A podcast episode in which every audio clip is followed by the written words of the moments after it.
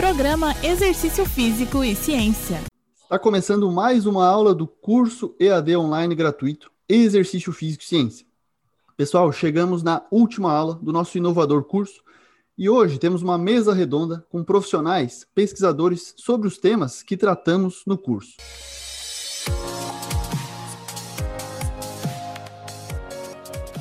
Dentre as temáticas do curso, vamos recuperar algumas fundamentos da atividade física, do exercício físico, a pesquisa na educação física e a prática baseada em evidências e os princípios do condicionamento físico. Então convidamos alguns profissionais da educação física e um da fisioterapia, pesquisadores para debater conosco esses assuntos. Então pegue um café, um chá, aproveite a vantagem do podcast. Você pode ouvir em qualquer momento, qualquer lugar. O consumo de conteúdo sob demanda e a otimização do tempo são as grandes vantagens do podcast. Seja durante o lazer, fazendo exercícios, ou durante suas tarefas domésticas, no transporte, ouvir podcast como atividade secundária é uma boa. Aproveite esse curso, uma mídia aí que só cresce. Bom, recuperando alguns conteúdos do nosso curso, agora você já sabe os conceitos de atividade física e exercício físico, as diferenças entre esses conceitos, a diferença entre sedentarismo e inatividade física, e também falamos dos pilares da prática baseada em evidências, que incluem a melhor evidência disponível, a experiência do profissional e as preferências do aluno, do praticante, ou do cliente ou do paciente também. Também trouxemos os princípios do condicionamento físico para a prescrição nas três aulas iniciais desse curso em podcast. Para debater esses temas e algumas questões, hoje temos dois convidados. O primeiro deles é o professor Afonso Kulevitz, que é profissional de educação física com mestrado e atualmente é doutorando em Ciências do Movimento Humano pela Universidade do Estado de Santa Catarina. O Afonso tem ampla experiência profissional como professor universitário, inclusive já foi meu professor, um excelente professor de treinamento funcional e pilates, na época uma disciplina que já me fez visualizar algumas coisas de forma diferente. O professor Afonso ministra cursos Brasil afora sobre treinamento funcional, além de palestras. É sócio proprietário da BK Treino. E vamos apresentar também nosso segundo convidado, Caine Guedes Escobar, que é fisioterapeuta e proprietário fundador da K Sports Físio, que é uma clínica de fisioterapia aqui da Grande Florianópolis, certo? O Caine, ele é pós-graduado em osteopatia pela Faculdade Belga Espanhola e é fisioterapeuta da Seleção Brasileira de Futebol 7. Além de ser palestrante, de dar alguns cursos é, pela própria K Sports e fora dela. Estão apresentados, sejam bem-vindos ao nosso curso, à nossa aula, ao nosso podcast Exercício Físico e Ciência. É, hoje a gente vai gerar um debate aí a partir de algumas questões. Bom, o primeiro delas é que a gente tem atualmente um grande debate entre ciência e prática e um grande desafio, tanto na área da fisioterapia quanto na área da educação física, é, de aproximar ciência e prática. Então, eu queria fazer uma pergunta inicial para o professor Afonso, e aí depois o Carnê vai responder, claro, um pouco mais para a área da fisioterapia, claro. A gente tem bastante ouvintes da fisioterapia nesse curso, inclusive. Mas dentro do campo de atuação profissional, como que você vê a inclusão de pesquisas científicas na prática? É, qual que é a tua percepção? Se há uma procura por esse tipo de informação, se há barreiras? Enfim, seja bem-vindo, professor Afonso. Fala, pessoal. É um prazer estar aqui com vocês. Obrigado pelo convite professor Fábio, obrigado pelo convite, professor Guilherme. É um, uma, uma, uma, satisfação poder participar de duas pessoas que eu conheço já há um, um, bom tempo, né? Nos conhecemos na universidade, vi o crescimento de vocês aí, tanto na graduação, mestrado, doutorado, e hoje são exemplos aí, tanto na área acadêmica quanto na área prática, e, e, e com esse curso online que vocês estão lançando muito muito bacana. Acho que é algo que precisa e concordo com as palavras iniciais do Fábio sobre podcast. É uma coisa que veio para ficar. Eu sou um fã do rádio, né? Eu gosto muito de escutar rádio uh, e, e, o podcast veio é como um rádio, né? Então, para mim é uma é uma diversão que quase todo dia eu escuto alguma coisa. E bom, Fábio, falando sobre a pergunta que você falou, né, na prática baseada em evidência, na educação física, é, nós vemos que cada vez mais essa conduta vem, vem crescendo, né? E é com, com muita alegria que eu falo isso, porque uh, eu tive o, o, a oportunidade de poder visitar várias cidades no Brasil, um curso que, que a gente ministra pela Beca Training de treinamento funcional, E em todas elas a gente vê é, profissionais com alta qualificação e não necessariamente são profissionais que estão na academia, na, na, na área acadêmica, né, na universidade pesquisando, mas estão uh, uh, em busca de conhecimento científico. E quando fala naquela tríade, né, então são profissionais que conseguem fazer essa tríade, né? Eles têm a experiência profissional já pelo dia a dia, seja como personal trainer, como professor de academia, como professor de colégio, uh, uh, treinador de alguma equipe esportiva, uh, e se preocupam muito com o contexto do cliente, do aluno, e então conseguem fazer essa tríade de uma forma muito bem feita. Então, eu fico muito feliz né, de, de ver que isso está crescendo. Ao mesmo tempo que nós vemos que está crescendo, é, em alguns momentos a gente ainda vê que existe uma necessidade de, de uma discussão ampla sobre isso, tanto dentro da, das universidades, onde em alguns momentos se dá muita ênfase à parte é, sobre é, científica e acaba esquecendo a parte prática. E na minha época era o, era o contrário, tinha, tinha uma parte prática grande, né? Eu, eu cursei disciplinas, é, tinha na minha época né, muita disciplina prática, que foi ótimo, né? minha graduação foi muito boa, mas a gente tendo um, lado crítico, né? Um crítico no sentido de uma crítica construtiva, né?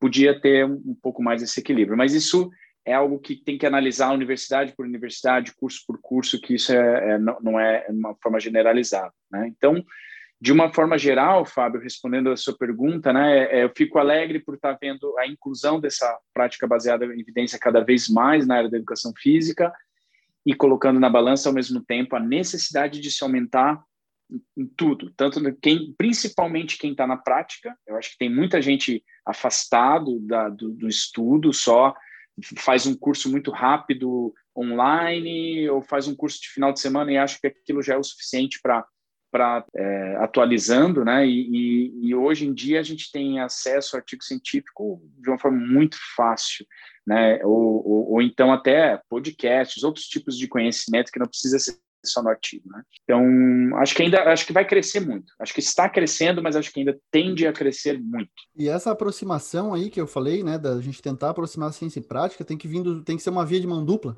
né? Na verdade a gente se preocupa Sim. como cientista para divulgar melhorar a realidade. Só que, na verdade, os profissionais também têm que estar tá buscando isso, têm que estar tá abertos para isso, enfim, né? Eu acho que é uma via claro. sem dúvida. É, às vezes o que acontece é, a, a, a, principalmente artigo científico, ainda existe uma certa barreira de, de muitos profissionais, porque às vezes é uma, uma leitura é, um pouco mais densa, né? A parte onde você tem que analisar gráfico, tem processo estatístico, é, não é tão simples muitas vezes. E aí a gente fica meio perdido porque a, própria discussão e é necessária, é uma coisa que a gente não é difícil é, sair disso, porque às vezes uma discussão de um resultado de artigo você vai ter que usar é, é abordagem estatística, vai ter que usar uma, uma, uma abordagem um pouco mais acadêmica para poder falar se aquele resultado realmente é relevante ou não. E, e, muitas vezes é chato você ler isso, né? Então, Uh, o que eu gosto muito são de, de autores de livros, é, pessoas que, que, tentam transformar essa parte acadêmica em parte prática, que tentam fazer essa, essa transformar essa linguagem científica numa linguagem mais do dia a dia. Né? Então, tem vários autores que eu conheço que fazem isso que eu admiro muito. Tento seguir essa linha também de tentar trazer uma linguagem mais do dia a dia, uma linguagem mais fácil, sem usar tanto termos estatísticos mas uh, ao mesmo tempo tem que estar estudando esse outro lado uh, bem acadêmico, né? Uh, principalmente quem está tentando fazer isso, né? Então, Seria até interessante, professor, a gente você citar alguns autores, de repente, pode ser da tua área mesmo, mas que estimule os alunos aí a procurarem, a buscarem. Opa, claro. Então, assim, eu tenho alguns autores que são estrangeiros que eu gosto muito. Michael Boyle é um deles que tem um livro em português para quem é da área que gosta de atuar na área de treinamento funcional, tem um livro chamado Avanços em Treinamento Funcional, que está em português, é uma linguagem muito fácil de ler e tem um conteúdo muito aprofundado. É, é, acho que vale a pena a leitura. Aí outros autores, outro que eu sou muito fã, gosto muito é o Gray Cook, mas infelizmente os livros deles não estão em português, mas é, para quem quiser dar uma lida, né, tem um livro chamado Movement, é, excelente, fala sobre movimento e, e, e é uma, uma, ele é fisioterapeuta, mas ele fala muito sobre a prática de exercício físico, né? Que nos Estados Unidos o, a, a atuação na educação física é um pouco diferente do Brasil, né? Então, ah, e por isso tem muito fisioterapeuta falando de, de exercício físico e tal, e, e é muito legal porque dá uma, uma abordagem um pouco diferente. Beleza, show de bola. Caine, como é que tu vê essa, esse aspecto que a gente falou ali na, na, na, área da fisioterapia, assim, né? Da inclusão de pesquisas científicas na prática, essa percepção aí da busca por informações fidedignas para aplicar nos tratamentos? Comenta um pouquinho para a gente aí, por gentileza. Vamos lá. Primeiro, agradecer vocês, Fábio e Guilherme, aí, pelo convite. É né? um prazer enorme estar falando sobre fisioterapia, educação física, ou melhor, falando sobre saúde, né? Eu acho que as duas áreas ofertam saúde para a população em geral. Tá junto aqui também do, do professor Afonso, que é uma referência para mim também, né? Um cara da nossa cidade aí que busca realmente essa prática baseada em evidências, dá curso pelo Brasil afora e leva o movimento como como a parte principal em busca da, da saúde e o movimento correto, o movimento que eu costumo dizer, né, um movimento não quadrado, mas um movimento sem regras específicas, mas mais amplos, assim, os movimentos que eu gosto realmente, que são os movimentos mais modernos, é o que eu gosto de chamar aqui na clínica. Né? Então, muito legal estar falando com você sobre isso. E quando a gente fala em prática baseada em evidências, principalmente na fisioterapia, sou um cara que eu fiquei muito chato com isso, né? Eu me formei já fazem 11 anos, na faculdade não tinha nada disso, nada, nada mesmo, né? Fazia um, eu pesquisar um artigo na minha faculdade, era um artigo na verdade, a gente pesquisava um artigo em português ou buscava um livro na biblioteca lá, fazia um copia e cola e um resumo do que a gente leu, né? E a gente não conseguia nunca linkar isso à nossa prática. Isso era praticamente impossível linkar o que a gente leu num livro para minha prática e eu continuava na minha prática sendo ensinado a colocar gelo num, joelho com dor, fazer um choque num joelho com dor e botar uma luz vermelha em cima de um joelho com dor. Né? As séries de exercício eram sempre 13 e 12, ou 5 de 10, né? nada mudava, simplesmente não passava intervalo para o paciente, nem sabia se o intervalo fazia ou não a diferença do exercício, é, não sabia o ângulo que o paciente trabalhava, né? e sempre fui ensinado assim. E quando saí da faculdade, que eu comecei já a ir para o campo de batalha, né? eu sempre, sempre fui um cara muito prático, da prática, de estar sempre no campo de atuação realmente dentro da maca. Eu costumo dizer que a maca é o meu a maca é o, é o, meu dia a dia, né? Eu gosto, estou sempre aqui na maca, sempre avaliando e colocando a minha prática, a minha prática realmente em prática, né? Eu via que a ciência tinha que me ajudar, porque eu não poderia fazer uma avaliação de joelho de um ligamento cruzado anterior igual a de um joelho com uma lesão do colateral medial. Não poderia avaliar um joelho que o cara tinha uma mobilidade de tornozelo boa igual a um joelho que o cara não tem uma mobilidade de tornozelo boa, né? Não poderia fazer o cara agachar sem nenhuma restrição, né, com predominância de quadril, por exemplo, para um cara que tinha uma lesão, é, sei lá, uma lesão anterior de joelho e para um cara que tinha lesão posterior de joelho com a mesma restrição. Enfim, isso são as coisas, coisas começaram a me pegar e eu comecei a ficar muito, é, eu sou muito crítico comigo mesmo, com o meu trabalho e eu queria saber se, pô, será que realmente o que eu estou fazendo está dando resultado? Será que isso que eu estou fazendo é realmente é o que tem de evidência? Enfim, e eu costumo dizer que a fisioterapia era, era ainda é muito, infelizmente, a gente está lutando, eu sou um cara que luto muito por isso, é assim, o cara, o fisioterapeuta fala, ah, mas na minha clínica dá resultado, o paciente sai bem. Eu falo, cara, mas o gelo para lesão muscular depois do terceiro dia já não é mais utilizado. Ah, mas aqui na clínica a gente faz e dá tudo certo. Sempre deu certo, eu vou continuar fazendo. Cara, mas alongar posterior de coxa não é não é predominância para que tem síndrome femoropatelar ah, mas eu sempre faço isso, sempre deu certo. Ou fortalecer o vasto medial oblíquo para uma síndrome femoropatelar. Eu falo, cara, mas hoje não é mais utilizado. ah, mas eu faço, sempre deu certo. Enfim, essa questão de, ah, mas na minha clínica funciona assim e ponto final. Isso a fisioterapia, infelizmente, tem, tem muito, né? Ainda tem muito, a gente luta. Eu sou um cara que luto muito. É, eu me aproximei muito da ciência por conta de, do Léo Costa, não sei se possivelmente o pessoal conhece, né, eu fiz um curso com o Léo Costa, eu fiz um dos primeiros cursos que ele fez de prática baseada em evidências, eu fiz com ele um curso. cara, desde lá eu não parei de estudar ciência, não parei de pesquisar e trazer a ciência para dentro da minha prática. E é muito bacana, muito bacana. É, hoje, quando a gente faz avaliação, por exemplo, de pré-temporada, antes eu fazia uma avaliação de pré-temporada, fazia e entregava números. Hoje eu faço e entrego, é, digamos, números e explico para a comissão técnica, por exemplo, ó, oh, gente, e, cientificamente falando, um paciente que tem um alcance interior diferente de 4 centímetros de alcance interior, ele está propenso a ter uma lesão é, de LCA, por exemplo. Cara, LCA hoje, dentro do futsal, do futebol, enfim, é uma lesão muito grave, uma lesão que afasta o atleta de seis até nove meses. Então, poxa, hoje eu tenho uma ciência acompanhada com a minha, com a minha prática. E eu posso falar, ó, cara, por que num, exercício, né, num artigo científico, uma revisão sistemática, com meta-análise, entendeu também a ciência, né? Eu, eu, aí eu puxo outro assunto, porque o Instagram hoje está muito científico, né? Mas aí tu vê a citação do cara, o cara cita um estudo de caso, né? Esse dia eu vi um cara falando que como é que era a ventosa, ventosa para sua lombar, eh, ventosa melhora a dor de lombar e flexibilidade de isquiotibiais. Aí era uma ventosa grudada assim atrás da coluna lombar.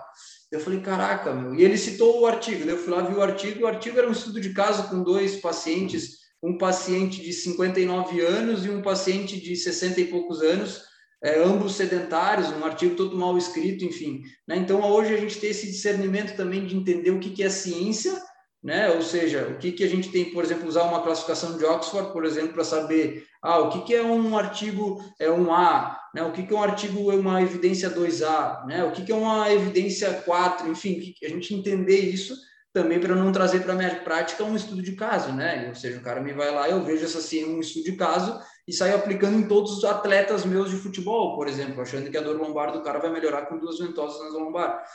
Então eu construo. Ô, Caimê, deixa eu falar, fazer uma pergunta aí já nesse sentido. Na verdade, falasse duas coisas interessantes, né? A primeira é que tu conversa com teus colegas e tu percebe que muitos deles não utilizam essa prática baseada em evidências, né? E isso foi uma das coisas que a gente, quem está aqui no curso vai recordar que a gente comentou nas aulas anteriores. Então, eu queria te perguntar, assim, por que que tu acha que eles não mudam? Né? Tipo, por que que eles preferem ficar naquela, naquela mesmice? Né? Uma pergunta. E a segunda pergunta é em relação à, à qualidade da evidência. Na, na verdade, não é nenhuma pergunta, mas uma constatação que hoje a gente vive, eu e o Fábio Afonso, até chegou a comentar, que a gente vive assim a, a síndrome de um artigo só, ou a síndrome de um artigo lido, né? Que a pessoa acredita que a ciência ela se faz com um artigo, só que um artigo ele não prova nada. Um artigo é só mais uma evidência dentre tantas outras que a gente vai usar, né, para interpretar os dados que nos, nos são oferecidos, né? Sei se tu consegue falar um pouquinho disso, aquela minha primeira pergunta e depois essa aí tipo, comentar também? Cara, eu, eu vou ser um pouco polêmico, né? Mas o ser humano em si é muito vaidoso, né? E o cara que aplicava kinesiotape dificilmente vai falar que aplicava, porque kinesiotape hoje de nada vale, digamos assim, né? Entre aspas. Né? Mas aquele que aplicava e que vendia curso vai dizer que até hoje a kinesiotape adianta. E, ele, e quando eu falo para ele, cara, mas a kinesiotape não tem hoje comprovação científica.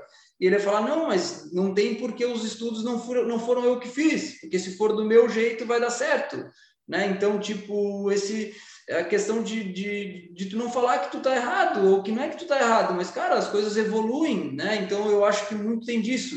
Né? Eu aprendi com professores que o gelo era bom para tudo, ou seja, era gelo para tudo quanto é lado, qualquer tipo de lesão, uma tendinopatia se, se utilizava gelo.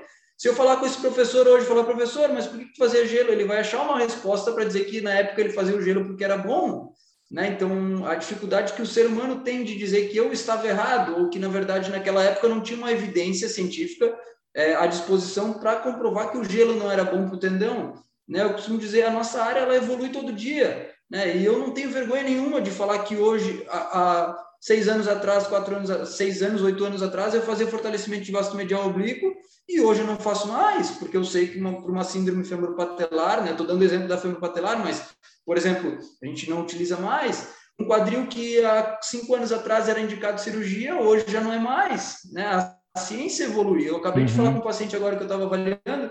Ele falou: Ah, mas se eu fizer cirurgia de quadril, cara, saiu um estudo agora muito recente, uma meta-análise, falando que, cara, após dois anos de intervenção, ou aquele paciente que fez uma intervenção cirúrgica, ou aquele que fez um trabalho conservador para o impacto femoroacetabular, os dois, depois de dois anos, com esse follow-up de dois anos, com mais de 336 pacientes, os dois tiveram os mesmos resultados, né? Mas tá, mas isso, esse estudo é um estudo de 2020 e o médico que operava em 2019 ele não tem acesso a essa ciência porque saiu em 2020, beleza? Mas a partir de hoje o médico que tem acesso à ciência ele não pode nunca indicar uma cirurgia para impacto femoroestabular de um paciente que não tem o sintoma específico para cirurgia, para cirurgia.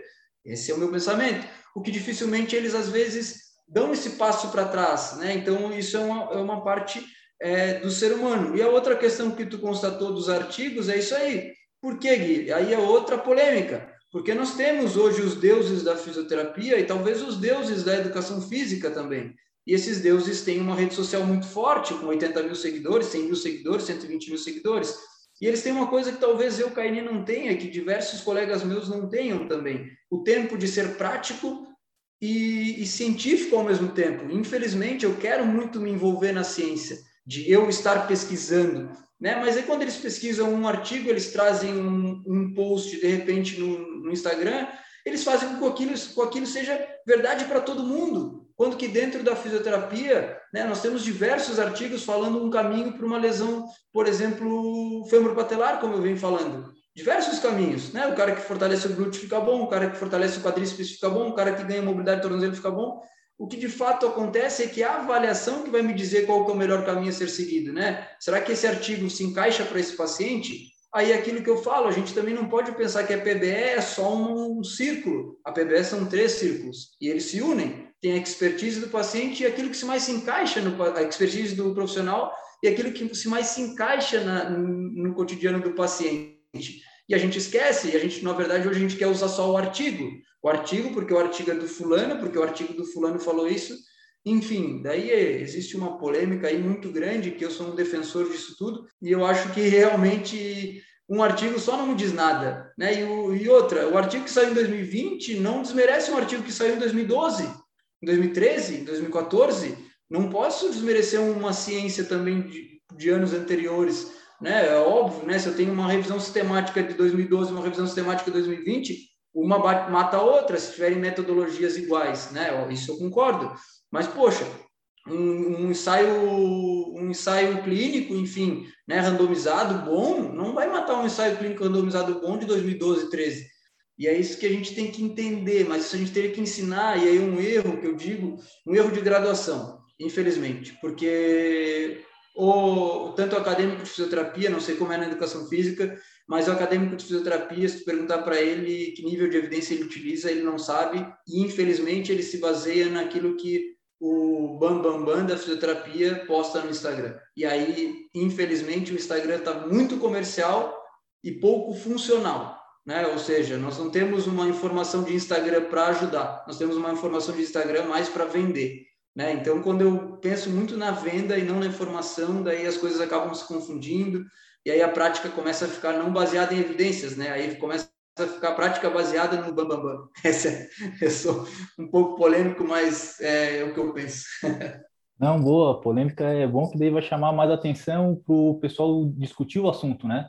Então, quando a gente coloca o dedo assim na ferida, a gente fala que a gente está tá enxergando, isso é bom porque a gente precisa disso para mudar a realidade né? A gente fica na nossa zona de conforto até que a gente seja cutucado, né? E a gente tem que dar um, um avanço aí. Não sei se o Afonso quer comentar mais alguma coisa sobre essa questão. Concordo com o Cainê, né? Essa questão do, do, do, Instagram hoje é muito forte, é a biblioteca a, a, rápida, né? Que a gente tem.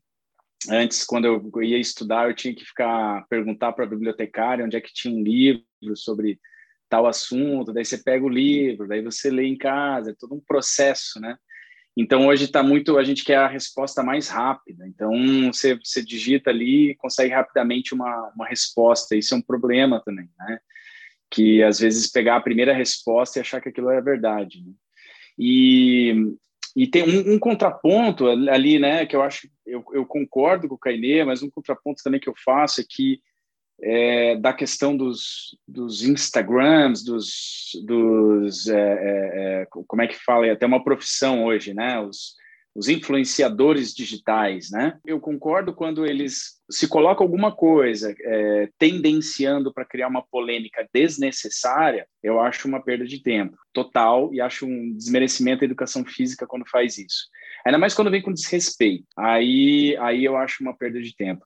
Agora, ao mesmo tempo, eu não culpo uh, os influenciadores, porque cada profissional tem a liberdade de escolher aquilo que quer né, ler e aceitar. Então, eu acho que o senso crítico do profissional, eu acho que é, é extremamente importante ter esse e a gente vê na sociedade hoje, né, em termos gerais, quando a gente vai falar sobre religião, política, preconceitos e coisas gerais, a gente vê que é uma confusão, né? Não é, é um, não é um debate, é uma briga, né? Então, esse senso crítico, às vezes, é, é acho que é algo é, super importante, assim, a gente poder, ah, isso aqui, isso é interessante, isso não é interessante, isso, isso é bom, vou, vou correr atrás para ver se é, se isso aqui realmente é o que, que essa pessoa está falando e não baixar a cabeça, né? Então, só fazer esse contraponto aí.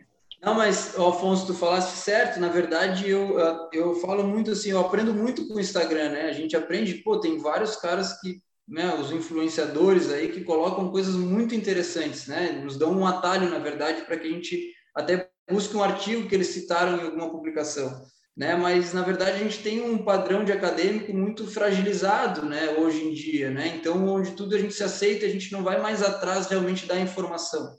E quando a gente tem um influenciador que que busca uma polêmica, uma polêmica talvez muito desnecessária, vou te dar um exemplo, vou citar um exemplo. Eu escutei de um, pô, de um grande cara, né, um, um ícone da, da minha área da fisioterapia. Ele colocou que ensinaria qualquer aluno de terceiro ano de fisioterapia tratar um, uma, um pós-cirúrgico de ligamento cruzado anterior em uma semana. Cara, isso me soa tão ruim, porque eu, eu trato ligamento cruzado, uma reconstrução de ligamento cruzado anterior, e nenhum é igual ao outro, nenhum, nenhuma recuperação de ligamento cruzado anterior é igual a outra, sabe? Colocar em, em prova ou em xeque a nossa profissão, que eu tenho 11 anos de formado, mais 5 de, de, de, de academia, são 16 anos, e eu até hoje estudo uma, uma pós-cirúrgico de reconstrução do ligamento cruzado anterior, sabe? Tipo, é, é chamar uma polêmica por uma coisa que, cara, quando vê aquilo ali, um acadêmico, quando lê isso, fala assim, cara, tratar um, um cruzado, não preciso fazer um curso, não preciso entender, preciso nem ler, porque olha só o que ele falou. O cara que é ícone para mim me fala isso. Então, eu digo essa situação, sabe? Então, tipo, quando eu, quando eu estimulo o meu acadêmico a ler, a vir com um curso para mim, para entender, poxa, olha só que legal, esse exercício que faz, pô, acho muito top, acho muito bacana. Mas quando eu estimulo o meu acadêmico, tipo, não, vem comigo que as coisas são bem mais simples do que vocês pensam, é, não é isso e tal, aí... Mas é assim, é o que tu falou, né, cara? A gente, hoje em dia, a gente tem que ter esse discernimento, a gente tem que né, se blindar, saber filtrar a informação, e às vezes tem pessoa que não quer filtrar, que não sabe filtrar, e aí às vezes acaba atendendo um paciente, aplicando uma coisa que viu na internet e trazendo o mal para a nossa profissão, na verdade, né? Porque daí não faz mal para o paciente, ele faz mal para a fisioterapia. E eu sou um cara que defendo isso, cara, meu Deus, eu, eu falo assim, cara, gente, quando o fisioterapeuta traz o mal para o, para o paciente, ele traz o mal para a nossa profissão. Então, tipo, a gente não tem concorrente. O cara que é bom fisioterapeuta não é o meu concorrente. Eu falo, pô, esse cara, pelo contrário, esse cara eleva a minha, minha profissão. Né? Então, é mais ou menos isso que eu falo. Concordo contigo também, que a gente tem influenciadores bons né, também. Outro ponto aí é. Eu acho que o saldo é mais positivo do que negativo nesse sentido do, das redes sociais, assim. E aí o, o colocou o Léo Costa, que eu inclusive indico para todo mundo, cara, seguir esse cara. Ainda mais no tempo de, de, pandemia de Covid, ele tá, ele tá falando mais de, de pandemia mesmo do que talvez de tratamento de fisioterapia, de fisioterapia, né? E lá ele tem uma sigla que vale a pena divulgar, que é LPPI.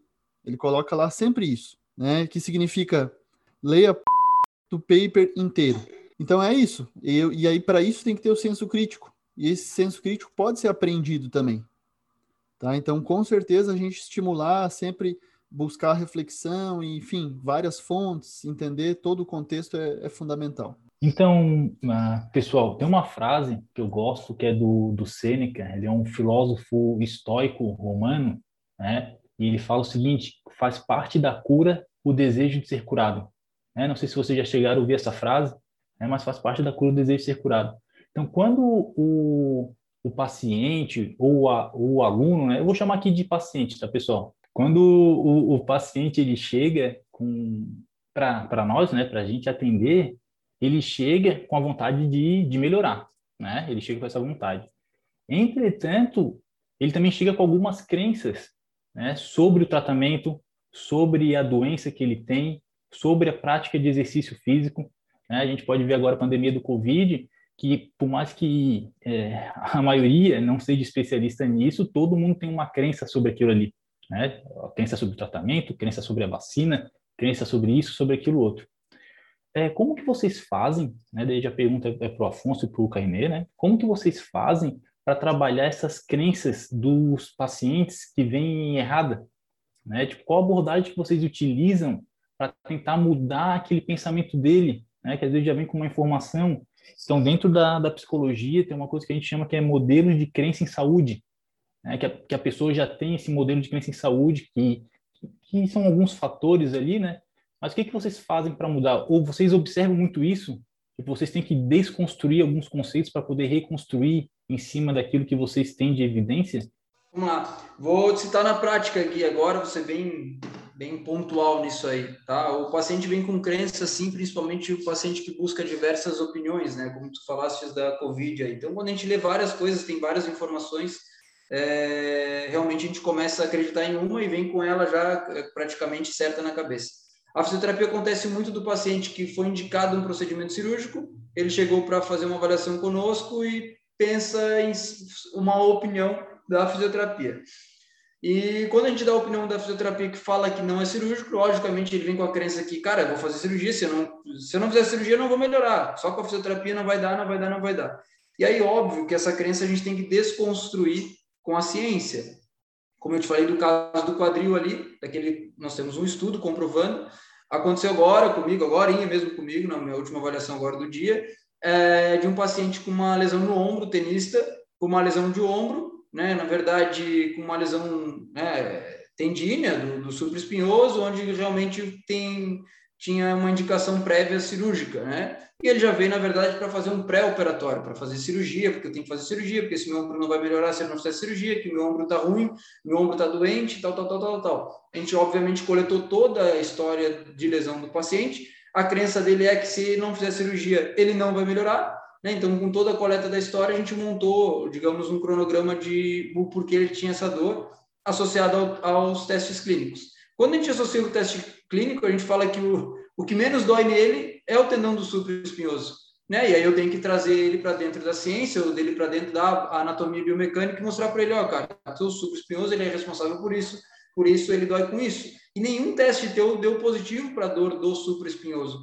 Né? Daí ele assim, ah, mas pois é, mas eu tinha que fazer cirurgia porque tem uma ruptura, se ele não vai regenerar, eu tenho que ancorar de novo esse, esse tendão. Então, essa crença que o paciente vem de fora, se ficar com a crença dele de um, uma opinião que é cirúrgica e a minha opinião que não for cirúrgica, vai ser briga de duas opiniões. Uma opinião pessoal minha e uma opinião pessoal do médico. Bate de frente e, cara, eu vou ficar com qual opinião, né? E o que eu quero mostrar para o paciente aqui, para desconstruir essa crença, é que a gente não tem que ter opinião própria, né? Ou seja, não é a opinião do Cainê, mas é o que a ciência me traz. Então, quando eu mostro para ele isso, eu ajudo essa desconstrução desta crença dele, que somente a cirurgia vai fazer com que ele fique bom. Né? Então, isso é interessante. O do contrário também é verdadeiro. Quando ele vem com uma indicação cirúrgica e talvez a crença dele é que ele vai conseguir fugir da cirurgia, eu posso falar, cara, com essa tua lesão tu tem que fazer cirurgia? Não tem como. A fisioterapia não vai te, por exemplo, a fisioterapia não vai regenerar um ligamento cruzado anterior, uhum. uma ruptura completa, é impossível. Mas nós temos uma ciência que defende que a gente consegue evoluir com fisioterapia e continuar a tua vida normal com uma ruptura do ligamento cruzado se você não fizer atividades com rota, rotacionais ou com saltos, enfim, mas tu quiser ter uma vida normal de caminhada e tudo mais, a gente consegue se defender cientificamente. Mas para voltar ao esporte, ao futebol de alto rendimento, não vai conseguir fazer, enfim. Aí eu tiro essa crença, mas a crença do paciente é o que eu digo, não é a opinião do Cainê que vai desmanchar uma crença dele, eu acho que é a opinião científica e mostrar para ele um pouco dos estudos. Eu sou um cara que eu mostro estudo, mostro os slides das minhas aulas às vezes, enfim, eu acho que isso aí a gente consegue desconstruir um pouco a crença do, do, do paciente, do cliente, enfim. Boa, essa estratégia é interessante que tu comentou agora. Pode se tornar mais comum na nossa prática. Mostrar materiais mesmo. Hoje, com o celular, a gente consegue mostrar um gráfico, um estudo, um resultado, uma figura. Legal, boa. Afonso, como é que tu vê isso na educação física, assim, né? A famosa percepção comigo funciona, então crenças diferentes do que a gente está estudando, do aluno, do paciente, do praticante, né? E como é que tu faz a abordagem aí? Olha, Fábio, eu, eu, Guilherme falando a frase do, do, do Sênega, eu lembrei de umas de situações assim, né? Quando você quer na academia, no dia a dia, na prática da educação física, a gente quer às vezes prescrever ou fazer com que a pessoa enxergue alguma coisa que, mas ela não está querendo enxergar. Eu lembrei de situação com criança quando tá a gente precisa dar e até adulto, né? Ah, precisa comer brócolis, precisa comer cenoura, não sei algum alimento que de repente a pessoa, quiabo, e aí a pessoa, não, não gosto, mas não gosto de nenhum, não, não gosto disso, não quero comer, não...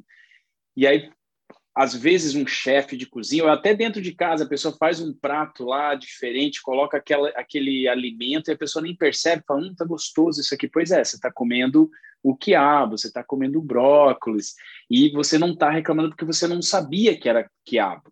Né? Então, às vezes a pessoa come, gosta, e, e, e, percebe, ah, tá, não, até que é possível, né? Mas é, é e é uma técnica que às vezes utiliza para fazer um, uma criança, uma pessoa que não gosta de comer algo, né? E, e, outra situação que me veio na cabeça também é a questão de quando a gente, muitas pessoas tomam um café com açúcar. E aí muita gente fala, ó, tenta tomar sem açúcar, até pelo próprio, né, você sentir o sabor do café e você no início não gosta, não gosta, né? aquele é muito amargo, tá? vai passando o tempo, você só quer tomar café sem açúcar, porque daí você sente o sabor do café, quando você bota açúcar é muito doce, e aí começa a perceber o quanto é bom você tomar o café sem o açúcar, né? Então eu estou querendo fazer um paralelo, né, da pessoa ver o quanto é bom fazer o exercício, o quanto é bom estar dentro de um, de um grupo de pessoas que estão praticando exercício físico, o quanto é bom cuidar da saúde, porque é, um dos motivos é, que, na, agora falando da prática, né, no dia a dia, em relação ao exercício físico, muitas pessoas não gostam de fazer exercício físico. Esse é o problema maior, às vezes. Né? Elas não gostam, é chato. E, e existe uma até é, é, meio instintivo, né? Você preservar energia. Um, um, ponto de um livro que eu estou lendo agora, do Daniel Lieberman, da, de, da Universidade de Harvard, ele coloca a frase, o subtítulo do livro é esse: é porque algo que a gente nunca evoluiu para fazer é tão saudável e recompensador, que é o exercício. Então, nessa visão uhum. aí evolucionista antropológica, realmente é, tem tudo a ver economia de energia e não fazer exercício. Mas é. pô, traz só saúde, né? Então, vem por aí. É, e, e tem que praticar. É, é, leva um tempo, né, Fábio? A gente pratica e, e vai sentir. Para quem não pratica, né? É, quem já pratica sente falta, mas é essa coisa do estar acostumado e aí sentir o prazer e a necessidade disso do dia a dia. Só que daí essa barreira inicial, depois que a pessoa entra nesse, nessa engrenagem de tá, estar fazendo todo dia, de sentir os benefícios, é muito fácil trabalhar, porque a pessoa aceita. Né? Então eu vejo que tem uns pontos assim que a gente conversa muito com os professores é, para tentar alinhar isso. Um é a, o cliente que está vindo treinar, seja ele esteja sentindo algum desconforto corporal, ou ele quer alguma busca estética, ou simplesmente saúde, é fazer com que ele ganhe confiança no estabelecimento que ele está indo, né? E com o professor que está tá atendendo ele. Então, o cliente ter confiança. E para ter confiança, a gente tem que ter uma série de fatores que muitas, é claro, o conhecimento é super importante, mas ultrapassa essa questão só do conhecimento. Não adianta a gente ficar cuspindo só um monte de termo técnico e, e a pessoa não se sentir à vontade. Então é, é, algo complexo mesmo, assim, não é tão simples, né? É, a gente conseguir fazer com que a pessoa ela se entregue numa sessão de, de exercício físico, por exemplo, e, e, e aceite a, a, realizar os movimentos que você acha que é bom para ela, com aquele, com aquele volume, com aquela intensidade, com aquela amplitude de movimento. Às vezes vem com essas crenças que vocês estão falando, às vezes porque escutou em algum lugar, ou uma amiga falou porque alguém falou que não pode agachar porque vai machucar. E aí você sabe que não é assim, você sabe que existem situações que sim, pode machucar mesmo, mas ah, ah, você nitidamente vê que aquela pessoa não vai se machucar e ela pode realizar. E aí é, é uma questão de ganhar confiança. E às vezes é, usar essas técnicas funcionam, né? É, de, de, de, fazer, ó, vamos fazer um. A gente até usa algumas atividades lúdicas às vezes, por exemplo, essa questão do agachamento, que é muito polêmica. Na atividade lúdica, a pessoa tem que agachar. E aí ela agacha, levanta, agacha, levanta. Bom, acabou. Aí depois, de uma forma bem tranquila para conversar, olha, a gente fez 10 agachamentos. Né? Você fez a, a primeira série de 10 agachamentos aqui na, nessa atividade. Então, eh, sentiu desconforto? Ah, não, não senti. Ah, que legal. Então, vamos, vamos experimentar fazer mais uma vez na outra sessão? Ah, vamos. Então, é, é, é, assim, eu, eu não, não eu, eu, sou muito assim de, de, fórmula, né? Receitas de bolo eu acho muito complicada, mas são coisas que nós aplicamos na prática e a gente já viu que em determinadas situações funciona, mas se fosse falar é, é a confiança, tentar fazer com que a pessoa é, ganhe confiança naquilo que você está entregando para ela. E aí tem tudo a ver com a prática baseada em evidências, né? Que é a expertise do profissional. Eu vejo que Exato. os dois ambientes que vocês são proprietários, sócios, fomentam, fomentam isso, né? É, construir um ambiente de confiança para o paciente tratar a lesão dele, então são referências dos dois pontos. E o Afonso tocou num, num assunto muito interessante que a educação física sofre, né? Quando um cara ah, precisa fazer atividade física, precisa ir para uma academia, né? Precisa fazer alguma atividade física. E mas o o cara que avaliou, ah, mas tens uma hernia de disco, tu não pode agachar, tu não pode saltar, tu não pode fazer tal coisa e tu não pode fazer isso. A gente recebe demais uma, uma cartinha assim, um receituário, né? Cara, isso vira uma crença para o paciente. E aí, cara, desconstruir isso é um terror, é um terror, né? E aí é ciência, ou seja, já é comprovado cientificamente que agachar não traz nenhuma, nenhum, nenhum malefício, por exemplo, para o disco intervertebral da região lombar e sacral. Então, tipo, meu, isso é científico. Caminhar é pior do que agachar, por exemplo. E mesmo assim, caminhar é muito bom, sabe? Então, tipo, caminhar é muito bom para quem tem uma, uma lesão de disco. Só que, às vezes, essa ciência é o que eu digo lá quando Gui me perguntou, Caini, por que, que o pessoal não muda? Não muda porque não se atualiza, ou não muda porque. Cara, o cara que fez essa carta, às vezes, quando eu venho com uma carta, a primeira coisa que eu falo assim: é, bom, quem te avaliou é, pediu para você agachar? Não. Ah, ok. Quem te avaliou tocou em algum, alguma. Te colocou na maca, te avaliou na maca? Ah, sim, me avaliou. O que, que ele fez de avaliação? Ah, ele fez o alongamento e disse que eu estou com um encurtamento dos isquiotibiais, que eu tenho que alongar mais os isquiotibiais. Daí fala assim, poxa, cara. Todo mundo tem, já, né? nós, nós estamos fora da atualização, isso já é totalmente desatualizado.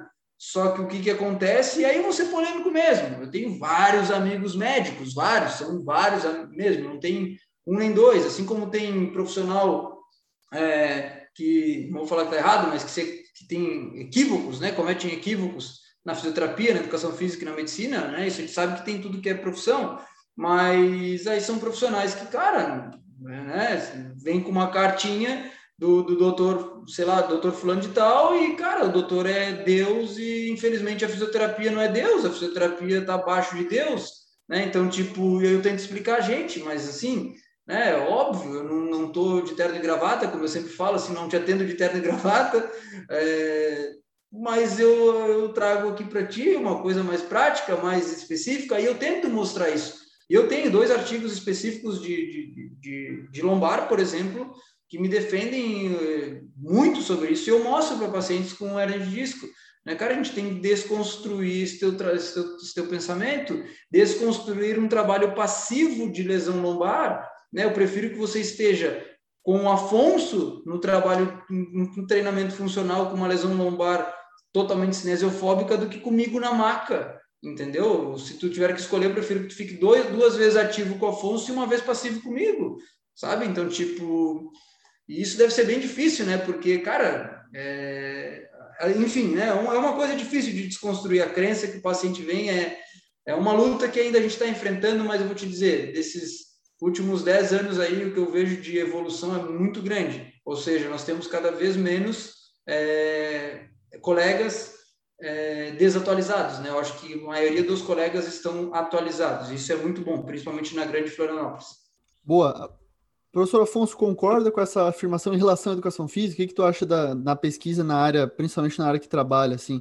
As pesquisas estão dando respostas para auxiliar diretamente na prática, assim? Sim, sim.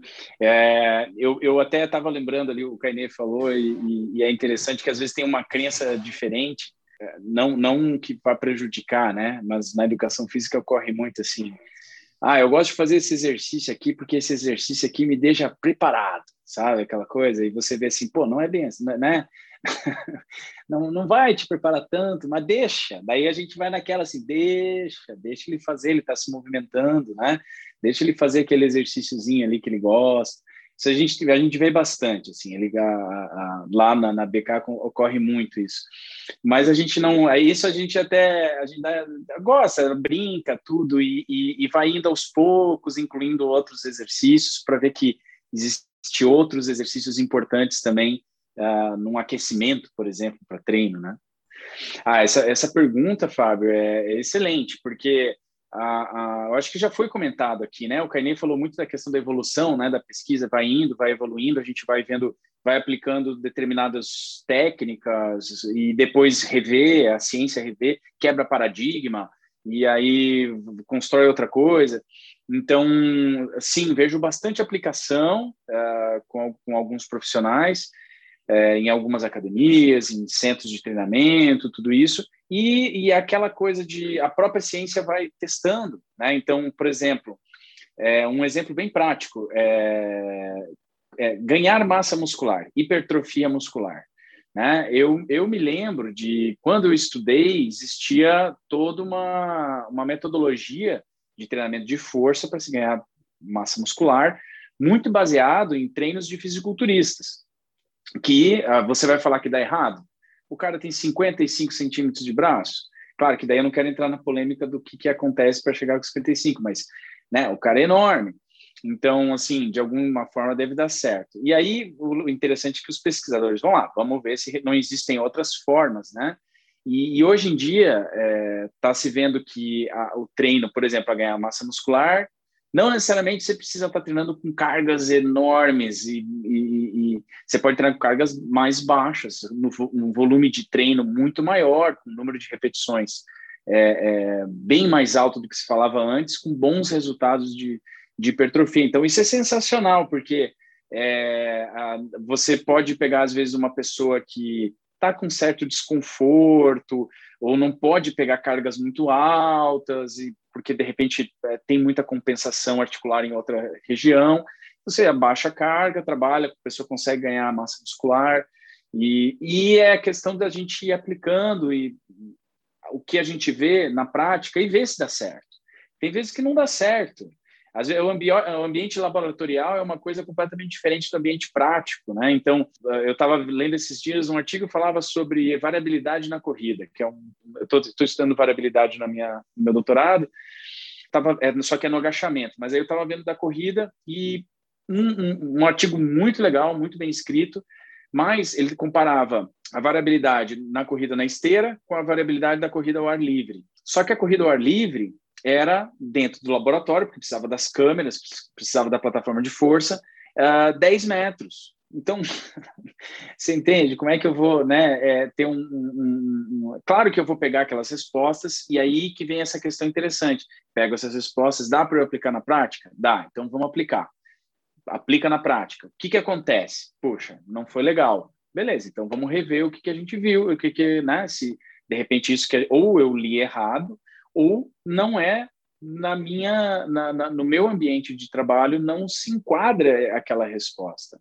Isso pode acontecer, né? Então é, a gente tem que estar tá também ciente que às vezes é, dá certo em tal lugar e ali não dá e eu vou continuar aplicando uma outra técnica que dá certo e com o tempo vou tentando adequar e, e assim vai. Então vejo que tem muito, muita, muita pesquisa sendo feita para a área prática que está sim sendo aplicada na eu vejo profissionais usando hoje no treinamento funcional né o uso do mini band é uma coisa extremamente comum né, da gente ver. É, estão, estão fazendo pesquisas sobre o quanto é ativado os rotadores externos e internos do quadril no uso do miniband, e isso é uma outra é uma polêmica que pode vir uma, uma quebra de paradigma, para de usar miniband, agora vamos fazer outra coisa, vamos, vamos, vamos trabalhar unipodal. Então, é, é, isso é interessante, né? A gente, a gente vai naquilo que vai aparecendo e a gente vê que tem uma abordagem, muita gente vai fazendo isso. É claro que existe um tempo, né? Existe um tempo para todo mundo começar a usar, né? Normal. Isso acho que todo mundo começar junto é muito difícil. Então existe um tempo de adequação onde as pessoas vão se adequando, vão vendo, até os próprios clientes, até que não são profissionais, às vezes experimentam um lugar, ah, foi lá no Cainê, viu lá, pô, que legal, o cara fez uma coisa super diferente e tal, passou um tempo, se ele se mudou para São Paulo, vai numa outra clínica, opa, mas o Cainê fez outras coisas diferentes comigo. Ele vai, já vai procurar outro lugar que seja mais parecido com, né, com aquilo que ele, que ele vivenciou. Então, acho que está sendo, sim, tá? mas eu acho que tem essa curva, sabe? Aí a gente, eu não sei te dizer em que, em que, em que altura da curva a gente está. Isso que eu não sei. Daí eu, eu às vezes fico na, na, A gente também fica numa bolha, às vezes, né? Com profissionais que são legais, que a gente gosta. Isso é perigoso. E não sabe o que está acontecendo fora da bolha. Exatamente, concordo contigo, mas acho que a evolução é constante, né? Notável. Comparada à educação física, é, com ela mesma, eu acho que a gente está evoluindo, sem dúvida. Ô, Fábio, exemplo... antes do, do, do falar, só, só um comentário, aí quem sabe desde encaixar ali depois na fala do Afonso, que na pesquisa a gente tem uma coisa que a gente chama de validade interna e validade externa da pesquisa, né? Boa. né? Então, Boa, a, a, pesquisa ela é válida internamente, ela não está errada né? Ali no exemplo que o Afonso deu, a pesquisa está certa, é aquilo, né? Ele fez a, a corrida, mas naquele ambiente onde foi feito, deu o resultado, porque era aquele ambiente. Saiu dali, tipo, botou para correr na rua, onde tem buraco, né? Onde tem que pular uma calçada, onde não, né? Que a gente sabe que a validade interna já é diferente da validade externa, então às vezes não se aplica, né? E, e, e o pessoal não tem conhecimento disso. Então, às vezes, pô, um artigo lá, às vezes não deu certo, eles não, mas o artigo disse, então vai ser assim, né? tipo, só ler um artigo, né? E vai fazer assim o resto da, da vida dele. É, isso é interessante também te discutir, né? Bom, vamos lá. Caine, agora, assim, como é que tu enxerga a PBE na área que tu trabalha especificamente e como é que tu faz para aplicá-la de fato? Tu deixou algumas estratégias ali já, que às vezes tu trabalha com algum paciente, mas vamos falar sobre a prática baseada em evidências agora um pouquinho. Fábio, eu enxergo pô, na área da fisioterapia, como falei antes, é, ela cresceu muito, né? A prática baseada em evidências cresceu muito, mas como eu falei, volto a repetir, a PBE nós temos que entender que é uma tríade, que não é somente o artigo científico, que tem a expertise do, né, do profissional e também temos também é, a escolha de preferência ou aquilo que mais se adapta ao nosso cliente, né? Então isso é importante deixar muito claro e que o artigo científico ele precisa ser bem lido, né? o LPPI ele tem que ser praticado de fato, né? Ou seja, nós não podemos ficar num artigo de conclusão. É, na fisioterapia as coisas mudaram bastante para positivo. Comparado a fisioterapia com a fisioterapia, é o que eu falo, é, realmente evoluímos muito. Até em ler, ter a leitura mais, é, digamos, rotineira do fisioterapeuta de artigos científicos, trazer esses artigos para dentro da, do ambiente prático, como eu sou um cara muito prático, a gente tem que trazer isso para dentro da, da, nossa clínica. E quando a gente traz para dentro da clínica, a gente sabe que nós estamos ofertando o que há de melhor o que há de mais atualizado para o nosso cliente. E o resultado ele vem associado a isso, né? Ou seja, cara, tem lesões que eu estou aplicando com você o que tem mais de atualizado possível. Não tenho como fugir disso.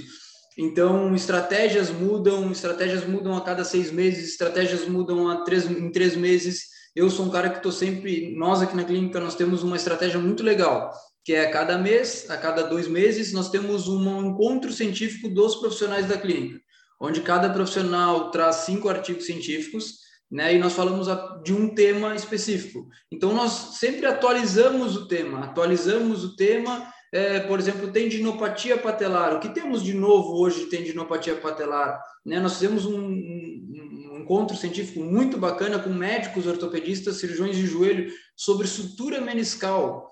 O que se tem de novo hoje em sutura meniscal? O que é uma sutura meniscal cientificamente falando? Será que nós temos bons resultados da sutura meniscal ou estamos à mercê de uma, uma, de uma técnica cirúrgica sem um estudo científico fisioterapêutico, né? Então, será que a evolução dessa técnica cirúrgica não é a evolução do tratamento fisioterapêutico? E aí eu trouxe para eles que, por exemplo, uma sutura meniscal, se tu ficar puxando a bola para ganhar amplitude de movimento, tu ativa a musculatura posterior que tem uma ligação na parte do corno posterior do menisco e nós estamos puxando esse corno meniscal para trás, né, ou seja, para posterior, e nós podemos estar é, estourando um ponto do fast fix, que é uma, uma técnica cirúrgica do médico, né, mas porém isso, esse estudo é um estudo novo, recente, de 2020, né, então são coisas que assim, bom, agora na clínica, na K Sports a gente faz isso? Não, a gente não faz mais isso. Estrutura meniscal a gente não faz mais isso, porém ainda vimos colegas fazendo, né? Ah, será que nós temos que chamar atenção, explicar, falar, né? E aí é que está aquele termo que eu falo do Instagram. Essa é uma informação boa de colocar na internet. Essa é uma informação que eu vou estarei contribuindo não só com meus colegas, mas com os pacientes que fizeram uma sutura meniscal, que tem quase 50, 40% de chance de não ter sucesso né, na evolução da, da cirurgia. Será que o sucesso não está é, realmente ligado a esse tipo de exercício? Né? Quando vê sim, porque eu quero fortalecer os isquiotibiais de maneira precoce, porém eu estou, na verdade, afrouxando o ponto do, da sutura meniscal. Opa, né? mas isso são coisas atuais, mas isso eu trago para a prática e automaticamente eu já mudo a estratégia da minha clínica. Né? Então, realmente, essa é uma estratégia que a gente faz. Os encontros científicos são é, fenomenais, cara. Todo encontro científico a gente aprende, a gente traz um caso clínico, a gente conversa entre nós mesmos, a gente vê o paciente que não está evoluindo. Como o Afonso falou, cara, tem casos que tem coisas que não vão com esse paciente, mas com outro vai. E aí o que o Afonso falou, na verdade, é o que eu falo. A nossa caixa de ferramenta ela tem que ser grande, né? Ou seja, eu tenho que ter uma parafusadeira elétrica, uma parafusadeira com pilha e uma parafusadeira manual, porque se acabar a pilha eu vou para manual, se acabar o manual eu coloco na, na, na, elétrica, mas todas as três são parafusadeira e eu vou parafusar o parafuso, vai ser colocado de qualquer jeito, né? E a manual não é mais feia do que a elétrica, né? Porque a elétrica custa 50 mil, a manual é minha mão, né? Vai cansar mais, mas eu vou ter o mesmo resultado do que a elétrica. E aí eu trago já nesse mais uma polêmica, que a tecnologia, às vezes, ela, ela ajuda. É muito bom, é muito bonito para a foto do Instagram. Mas se eu não tiver o homem atrás que sabe utilizar a tecnologia, ela fica igual uma, uma parte manual. Enfim, e aí quando eu trago essa ciência, eu criei uma polêmica esses dias no Instagram, que eu não gosto de criar polêmica, mas eu trouxe o caso da CPM. Poxa, CPM, a máquina de movimento, é um movimento totalmente passivo. Eu coloco uma máquina que custa 20 mil reais em números para um paciente me alugar, me dar 100 reais por dia, que eu não estou ofertando para ele o que ele tem de melhor, eu não estou utilizando a minha expertise prática e não estou utilizando evidência científica. O que, que eu estou utilizando? Um caça-níquel. Né? Então, ou seja, na minha clínica, na K não existe caça-níquel, existe evidência científica. Se a CPM me adiciona benefício ao meu paciente, eu compro cinco CPMs e alugo para o paciente, porque eu vou estar trazendo um benefício para ele. Né? Obviamente que a gente não é hipócrita, que a gente não quer ganhar dinheiro, porque a gente trabalha, eu sou um, sou empresário, mas eu não posso ofertar uma coisa que não tem embasamento científico. Então, quando eu tenho estudos que me trazem que a CPM não adiciona nenhum benefício e que a CPM ela foi indicada por um livro, não estou criticando o livro, tá, Afonso? Mas eu tinha um professor que fala assim, ó, Livro até meu filho de 12 anos escreve, né? Com todo respeito a quem escreve livro, né? Mas assim, escrevendo um livro, um protocolo, um, um médico escrever um protocolo de fisioterapia pós-cirúrgico de ligamento cruzado anterior, indicando a CPM, né? E essa virar uma virar o boom que virou a CPM, né? Aí é o que eu digo que eu trago realmente para dentro da K Sports. Não, a CPM não vai ser utilizada na K Sports, porque cientificamente ela não é utilizada enfim, aí são coisas, aí são coisas polêmicas, mas poxa, não, eu não sou polêmico, eu estou trazendo polêmicas, mas é que a conversa nos traz, nos, nos, nos traz isso, na verdade, né? É interessante essa, essa logística de uma clínica de fisioterapia para realmente os profissionais, estudantes que estão ouvindo, que atuam na área, fazem estágio, trabalham como professor de sala numa academia de musculação, como personal trainer, é ver se existe esse grupo de estudos em algum momento no ambiente que trabalha, né? Porque é fundamental, é fundamental esses momentos aí, porque a gente tem que estar lado a lado, na verdade, os profissionais têm que estar juntos, unidos, e não um contra o outro. Afonso, como é que é lá na BK Train? Aplicação, né, de fato, da, da prática baseada em evidências, porque eu sei que lá vocês levam bastante isso a sério, assim. Legal, legal. Pô, falou de parafusadeira, esses dias eu parafusei aqui um, eu instalei um suporte de TV no quarto, rapaz, olha, é mais fácil fazer um, terra com 150 quilos do que parafusar uns parafusos grandes ali, e, e aí é, é, a gente perde, né, os movimentos, é, é, engraçado isso, essa adaptabilidade, né? A gente, apesar de fazer... Treinamento específico, eu... né, Afonso? É, Treinamento exato. específico, né? Treinamento específico, cara. Faz supino lá, mas botar parafuso... Né? E foi, foi interessante, apesar de, de... Foi interessante, eu lembrei do que o Caine falou ali. Mas tu fez com a parafusadeira elétrica ou Afonso? Não, foi, foi estilo, estilo é, é vintage, né? Foi na mão mesmo. Com... raiz, raiz. Raiz, raiz. Se bem que uma parafusadeirinha elétrica caía bem. Eu pensei nisso depois. Mas, Fábio, sobre a, a a questão de estar de, de, de tá atualizando né, todos os profissionais envolvidos na, no espaço é, é, algo desafiador. Eu acho super legal aí que o Cainê falou desses encontros científicos que ele faz. É, eu acho que é super importante né, levar essa, essa cultura da leitura de, de artigo científico para dentro do, da, do espaço. Uh, atualmente, na, na BK Training, a gente faz. Agora, na pandemia, trazer pessoas de fora, fazer encontros práticos, uh, uh, debates com outras pessoas de universidade, ou treinadores, ou cursos, mesmo a gente não está fazendo, né, por causa da, da pandemia, mas a gente sempre fazia isso algumas vezes por ano. Uh, a gente tem parcerias com outras empresas, com outros treinadores, professores que faziam cursos. Nós e colocava toda a nossa equipe para fazer, né? Então, às vezes cursos com professores universitários, né? Então, que, que traz às vezes um tema bem específico que e com muito conhecimento científico por detrás. Essa é uma forma e outras são reuniões. Então, a gente tem reunião toda semana, isso não tem como escapar. É, nessas reuniões a gente cada cada época a gente vai vendo um ponto que a gente acha ou que está sendo necessário conversar para a gente alinhar e ajustar o pensamento de todo mundo. E, e aí, todo, todas essas reuniões, a gente traz é, é, é, é algum assunto que, tenha, que seja evidenciado, né, que tenha base em evidência científica.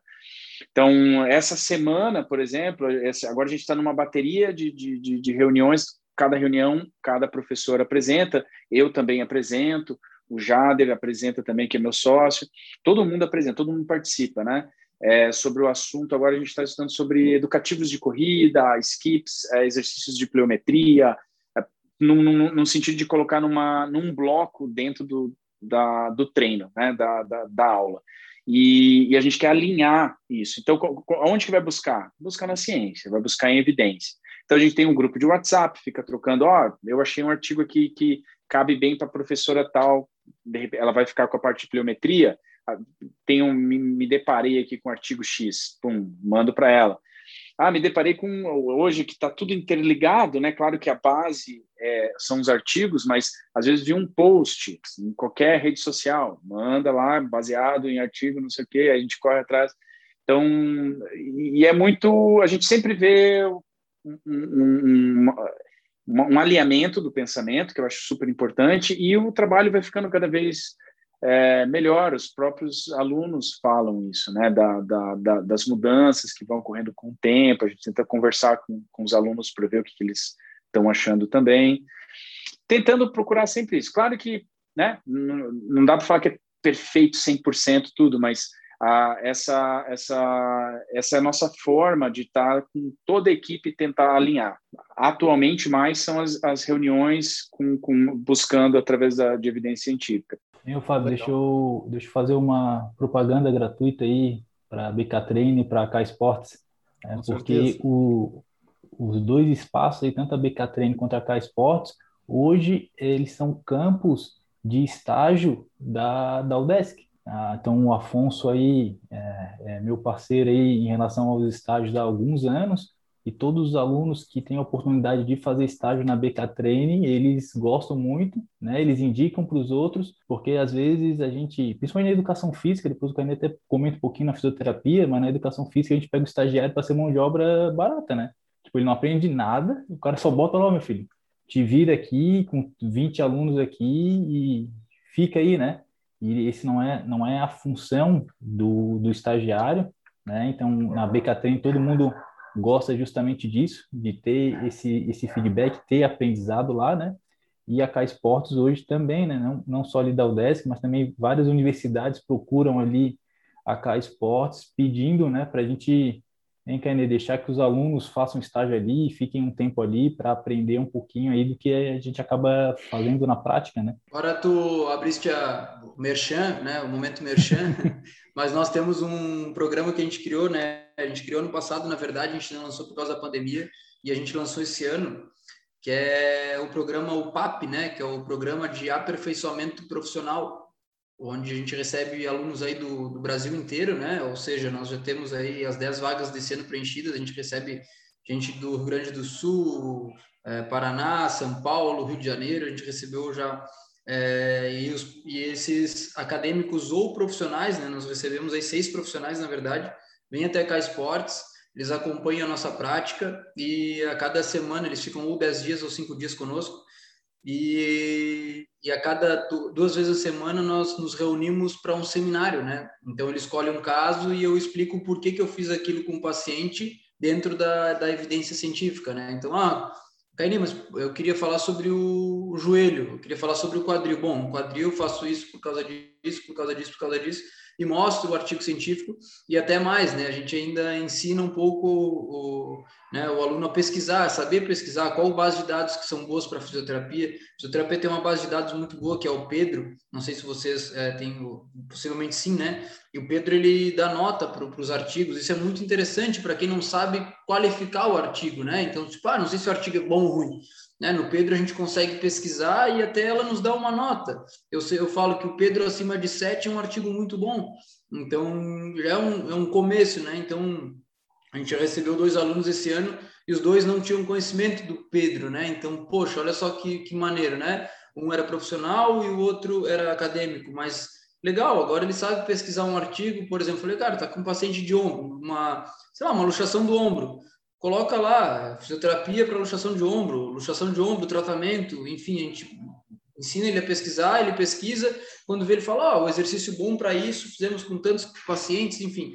E a nota no Pedro é 8, por exemplo, né? Legal. Né? A Cochrane, por exemplo, que é uma revista muito boa, tem revisão sistemática top, a gente ensina isso. Então, isso é, é um merchan, mas é uma, é uma, uma coisa que eu falava para o pessoal, pô, a gente precisa também ajudar é, ajudar os acadêmicos e os, e os, profissionais, né? Passar um pouco a nossa visão para eles. Como o Afonso falou, nós temos horas que a gente, momentos que a gente não consegue fazer tudo, é óbvio, a gente não é perfeito, né?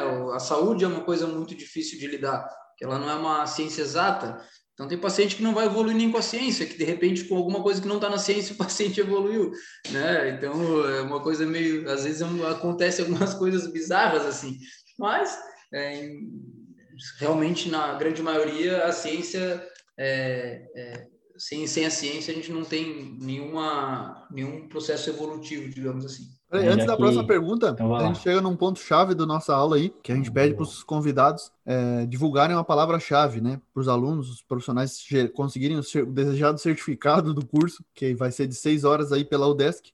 Eles têm que informar uma palavra-chave lá num formulário que está na descrição desse podcast, inclusive. E aí a aula 1 teve uma palavra-chave, 2, a 3 e a 4 também. Na verdade, a 4 vão ter duas. Então o Afonso já pensa aí numa palavra-chave, Cainê também, uma palavra-chave sobre o tema, enfim, sobre o que vocês quiserem. E aí, quando tiverem aí, já falem pra gente. O Afonso pode falar primeiro já a palavra-chave dele e o Cainê. Então vão ser duas, tá, galera?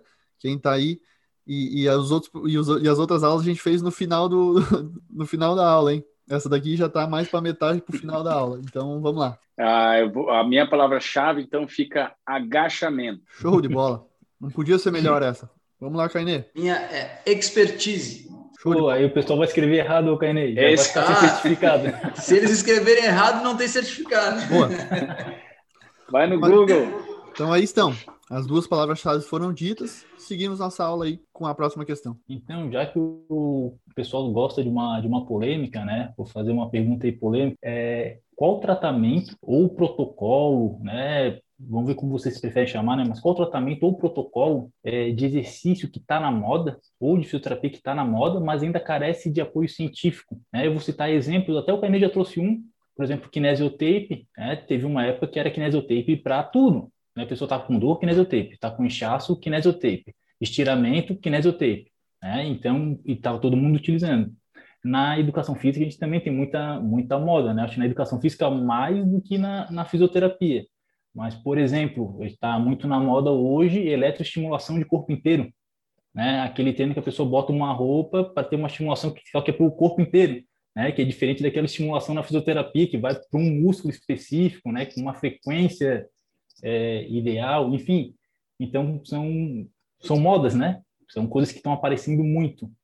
Vocês têm alguma coisa aí é, que vocês saibam, saibam, né? Sabem que está na moda, mas assim não tem evidência para estar tá na moda, que está sendo muito no achismo, no oba-oba. Eu estava pensando aqui, mas uma delas é essa que você falou, Guilherme, a eletroestimulação, treino por é, é, porque é aquela coisa quando você tem algo que, que, que tem resultado rápido, né? E, e, e você consegue é, emagrecer, ou consegue um resultado sem muito esforço, é, todo mundo quer, né? Então, a, a, eu, eu não sou especialista em eletroestimulação, mas é, não tem ainda muita evidência falando se isso é quais são os benefícios, quais são os malefícios. Uma coisa eu sei, que, que, que, que assim é, é, meio lógico, né? A gente quando realiza movimento, todo, toda a contração muscular é realizada através do teu, teu próprio corpo realiza esse, esse processo e esse controle é, de, de como contrair a, a, a musculatura para a realização do movimento. Então, essa transferência de um treino de eletroestimulação para um controle de movimento, eu não sei é, como, como, como que ela se dá. Isso eu acho que carece, e é uma, é uma pesquisa que quem fizer, acho que é super interessante, né? ver se existe essa transferência, porque uh, uh, eu estou falando isso em quem procura em termos estéticos, né?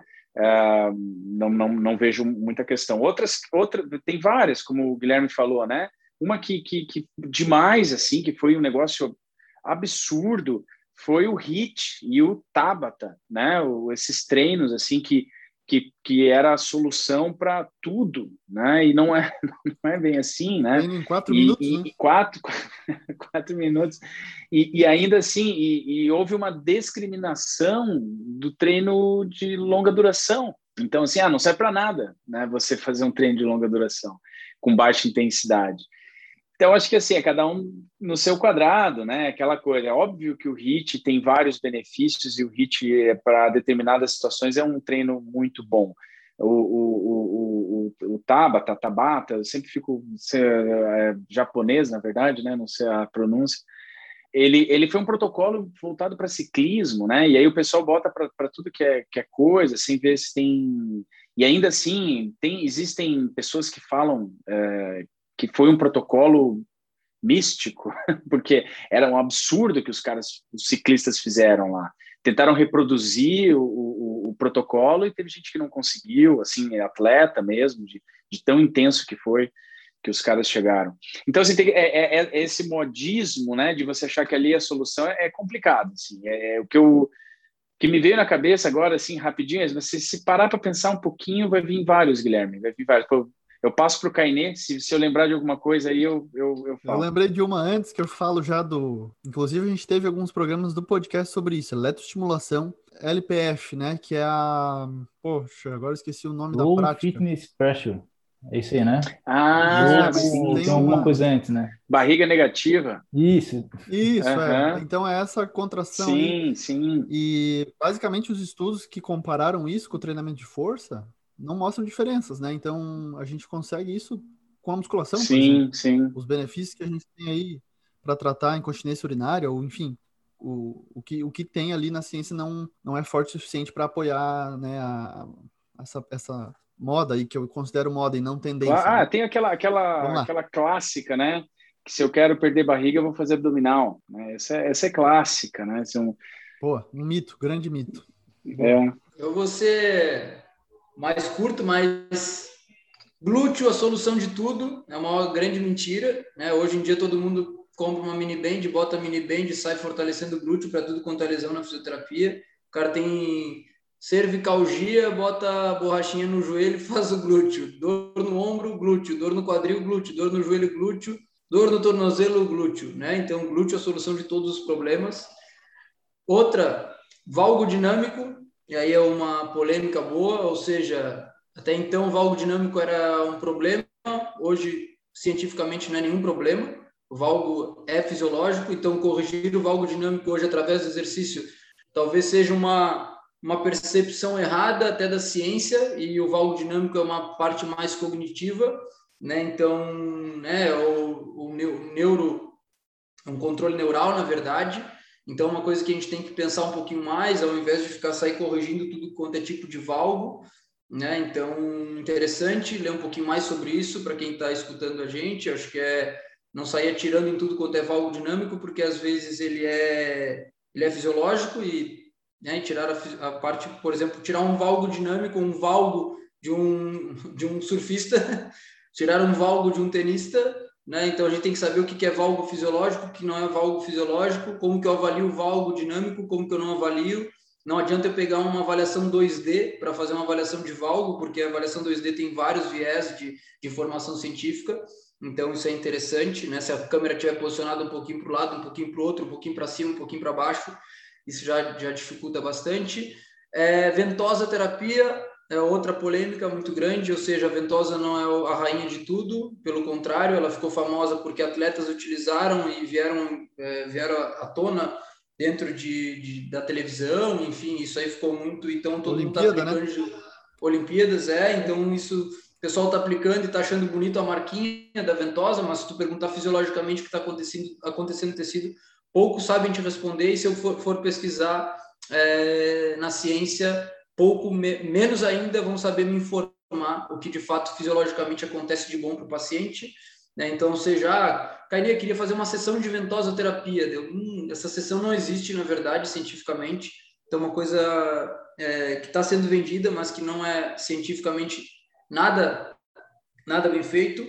É, trago outra polêmica maneira, mas eu ia falar o nome da técnica, mas não vou falar. Vou falar só o instalar coluna, né? Que até três anos atrás, quatro anos atrás era muito bonito. A gente posicionava. Eu sou um cara que estudei muito é, várias técnicas aí de, de, instalar coluna.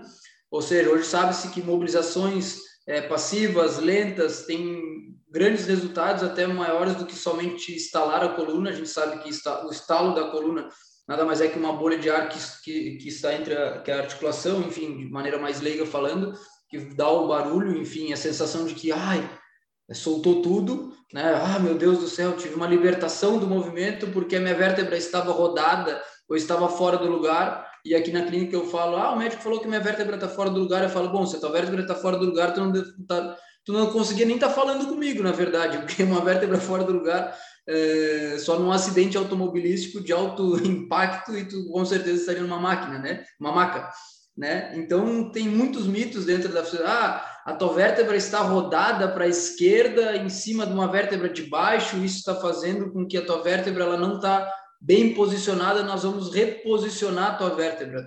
Cientificamente isso não existe, então são mitos. E Ah, vamos parar por aí. Mas aí tem várias, tem várias outras aí que na fisioterapia a gente precisa entender melhor. Né? Eu acho que uma coisa legal também da osteopatia, falando aí da osteopatia em si, é que o osteopata é aquele que se forma realmente, são cinco anos de, de formação, enfim. E então o estudante de osteopatia ele não é um osteopata, ele não pode se vender como osteopata. E dentro da fisioterapia eu defendo que nenhuma técnica é soberana. Né? Eu tenho minhas formações de osteopatia, Mackenzie, é, Mulligan, vai, Maitland, enfim, outros tipos de técnicas, gosto de todas, e eu acho que quanto mais ferramentas a gente tiver, melhor, mas nenhuma delas é soberana. Soberania é da fisioterapia, do profissional de fisioterapia. Então, fui um pouco mais longo aí, mas eu acho que a gente tem que ser realmente mais crítico realmente quando a tendência é sempre, por exemplo, o glúteo é bom para tudo. Meu Deus do céu, que isso? Né? Será que realmente o glúteo, então, poxa, meu Deus do céu? Então a Graciane Barbosa não tem dor nenhuma no joelho. né? Então, tipo, poxa, né? Então calma aí. Essa é um pouquinho da minha visão aí das, dos mitos. Eu, Cainê, não sei se tudo isso que tu falou vai ser, vai ser bom para nós ou vai ser ruim para nós, né? É. Porque vai, vai ter gente que vai te odiar, né? E tem é. gente que vai, vai achar o máximo, né? Isso aí que é, que é bacana. É, é, Mas, mas é bom, porque assim, a gente colocar uma, é, uma como se diz, uma, uma, formiguinha atrás da orelha da, do, da, gente fazer o pessoal, poxa, mas por que, que ele falou que o glúteo não é bom para tudo? O Afonso fez uma publicação muito maneira uma vez, nunca não esqueço dessa publicação no Instagram dele. Aí é que eu digo, as publicações que são é, informativas, né? Não sei se foi o Afonso ou o Jader, mas eu acompanho muito o Instagram da BK porque eles têm um conteúdo muito bom. Né? É, da, do posicionamento da borrachinha do mini band. Cara, isso muda demais a mecânica. Então, poxa, eu, não é só caminhar de lado, mas onde que a borracha está posicionada? Quantas vezes ele vai abrir, quantas vezes ele vai abrir para o lado esquerdo? Quantas vezes ele vai abrir para o lado direito? Qual o tempo de intervalo? Será que realmente eu estou pegando glúteo ou tensor da face lata? Né? Então, tipo, aí é o que eu digo, às vezes, ah, fortalecimento de glúteo. Eu vejo vários fortalecimentos de glúteo que estão trabalhando o tensor da face lata. Eu falo, meu Deus, na verdade, se nós temos uma síndrome femoropatelar, nós estamos estimulando um músculo que talvez não seja muito bom estimular, né? Então, aí são coisas que, enfim, mas é que daí a gente tem que ser crítico. Eu sou um cara crítico, né? Não posso cobrar das outras pessoas minha minha chatice, né? e aí a gente já entra numa questão agora, é, falando do, realmente do processo saúde e doença, assim, que é onde, sem dúvida, a fisioterapia tá, mas a grande parte dos profissionais de educação física vai trabalhar, vai atuar é nisso, é melhorar a saúde das pessoas. Elas buscam o exercício e no contexto mais amplo, atividade física, para melhorar a saúde. Qual a condição lá que vocês mais trabalham na prática, assim? Então, pense, e qual a condição das pessoas? São pessoas mais saudáveis? São pessoas com patologias, com lesões prévias? Como é que acontece isso? É, já, ah, o, o, o foi sim uma, uma publicação que a gente fez, baseado num artigo até que tem o Stuart McGill dentre os autores. Então, dá para a gente confiar um pouco mais na, na, no estudo, né? Está lá no IGTV ou no YouTube da BK, para quem quiser ver, foi um, é um videozinho que, que, que eu gravei baseado nesse artigo aí. E, Fábio, a gente tem lá, como a, a gente atua, a BK, ela tem a gente tem duas, duas áreas, né? Uma é o Pilates e outra é o treinamento funcional. E nós atuamos sempre com um professor atendendo no máximo três pessoas por horário. No Pilates, quem atua são, são fisioterapeutas. E às vezes eu atuo, sou profissional de educação física, quando tem alguma falta de um fisioterapeuta, alguma coisa, eu, eu acabo dando aula, o Jader também, mas essencialmente são fisioterapeutas. E na, na, na parte de treinamento funcional, profissionais de educação física. Então, a gente tem um misto de, de, de, pessoas que nos procuram. O nosso público, ele é um público, uma média de idade aí entre 30 e, e 70, 80 anos. Então, no treinamento funcional, são pessoas um pouco mais jovens, mas não chegam a ser uma, uma média de idade de 20, 19, 22, né? Não são, tem, nós temos adolescentes, jovens, mas muito público que já são adultos, às vezes têm família, pessoas que trabalham no seu dia a dia e precisam procurar saúde, um lugar onde elas possam ter uma atenção e com cuidado. É isso que é, que é a prioridade, que até é o que a, que a gente procura entregar também. Né? E na, no treinamento funcional, a maioria das pessoas tem, existe, tem algum tipo de desconforto, mas não corporal, mas não são desconfortos que impedem a pessoa de, de ter o dia a dia, de realizar movimentos, aquele desconforto que, que se alguém que estiver escutando tiver mais de 30 anos, possivelmente já sentiu, né? Então, alguma, alguma dorzinha em alguma parte corporal. E uh, no Pilates, como a gente tem os fisioterapeutas, uh, muitas pessoas que daí precisam de um olhar mais clínico, é direcionado para o Pilates. E aí o, a gente usa a técnica do Pilates para não como um processo de uma fisioterapia, como o Kainé faz, né, é, é diferente, mas sim como um processo de prevenção.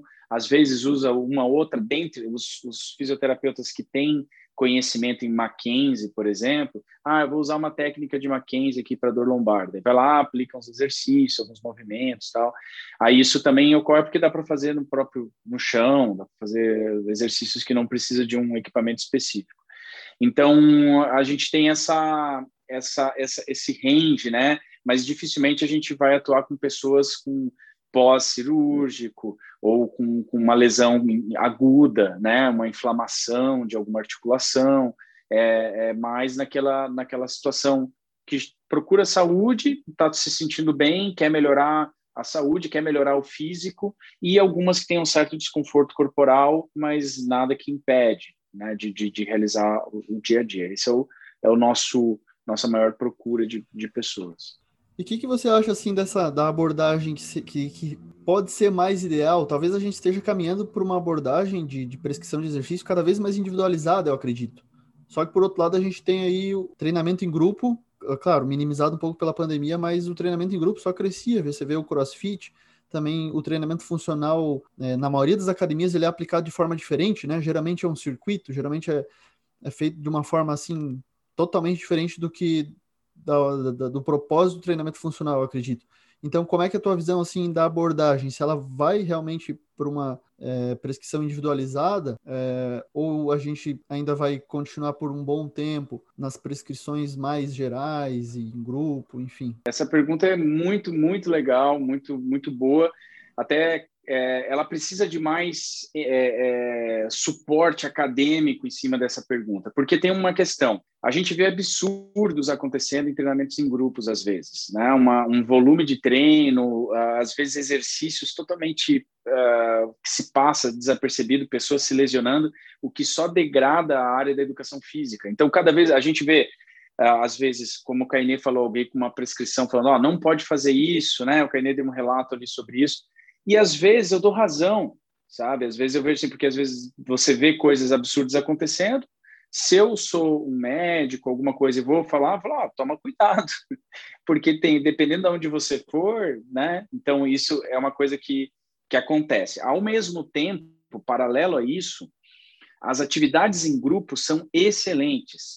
Né? Cada vez mais tem se mostrado que as pessoas que fazem atividades em grupo, elas têm um vínculo maior com aquela atividade. Então, é, o que é uh, pega exatamente no ponto mais crítico da educação física, que é o, a vontade de você ir fazer exercício físico. Então, se você tem um vínculo com um grupo, é, é, isso te faz querer ir lá para ver as pessoas, para conversar, para poder falar o que foi no final de semana, para combinar outras coisas. Por isso que corridas de, de, né, de, de, revezamento estourou de uma forma absurda de uns anos para cá, né, o próprio CrossFit estourou porque é gostoso, é legal você estar tá com pessoas. Então, o que precisa é ter um, um, mais estudo, mais pessoas pensando em como fazer atividade em grupo de uma forma saudável, de uma forma que tenha essa, essa tendência à individualização, e, e, eu sei, eu tenho noção de que isso é muito difícil, não é fácil, porque quando a gente fala, ah, poxa, treinamento funcional, o ideal seria individualizado, cada indivíduo tem uma. O, o Paul Hodges fala que é o treinamento híbrido, né? Que você tem, vai ter que. Cada pessoa é uma pessoa, cada. E, e a gente. Só que, uh, uh, como é que eu vou para cobrar? Porque você. Uma hora ficar com uma pessoa, né, para um profissional e conseguir é, atingir todo o público, todas as pessoas, é muito difícil, porque a hora começa a ficar também cara. profissional tem, mas como é que vai um profissional cobrar cinco reais a hora para atender com toda a, a, a, tudo que ele já estudou, tudo que, que né, o cuidado que vai entregar para chegar ao final do mês e não conseguir pagar o aluguel, né, não conseguir pagar o combustível. Então, é, é, um, é um problemão. E a gente, quando coloca grupo, a gente consegue fazer com que fique mais em conta as aulas e as pessoas conseguem aderir de uma forma mais fácil também. Então, tem esse problema econômico também que, que entra nisso. É, é, é, essa, essa confusão, né? Eu vejo muito problema em aula em grupo quando não se preocupa com e tem formas, existem formas de se trabalhar. Eu acho que é uma, é uma tendência de mercado a, a trabalhar em grupo, só que da forma correta. E aí precisa estudar mais isso, eu acho. Precisa estudar em como, como criar é, metodologias Boa. que tenham um pouco dessa individualização no, no, treinamento em grupo. Talvez seja o equilíbrio, né? Uma coisa que sempre me chamou atenção foi na musculação, assim. É, eu e o professor Guilherme sempre tivemos muito vinculado à musculação, a estagiário, e trabalhando, e personal. E uma coisa que sempre me chamou atenção é, é a aderência, a desistência, né? É muita gente. A rotatividade para uma academia é, e a inadimplência, por consequência, é péssimo. Né? E aí a gente tentar bolar, pensar de alguma forma, de uma metodologia que vá considerar aí variáveis psicológicas, sociais, que faltam na musculação, né? E que tem atividade Sim. em grupo, mesmo em pequenos grupos mas que tem, Sim. assim, lá na, uma, uma, das tendências do mercado fitness é, é o, treina, o, o, trabalho em grupo, né? Então, a partir de cinco pessoas, já é considerado um treinamento em grupo. Sim, então, sim. A gente reflete... Não, e até assim, a gente citou ali o, o CrossFit, quem trabalha muito bem com o CrossFit, respeita a individualidade, porque tem como respeitar, fica maravilhoso, né? Eu conheço muitos profissionais, muitos box que faz um trabalho excelente a, a, inclusive aqui em Florianópolis e em outras cidades. Então, é, tem, tem como, tem como. Tem que pegar esses profissionais que conseguem fazer isso e botar, cara, explica aí, vamos, vamos, vamos publicar isso, vamos jogar para mais pessoas conseguirem reproduzir, né, e, e, a gente conseguir crescer na educação física.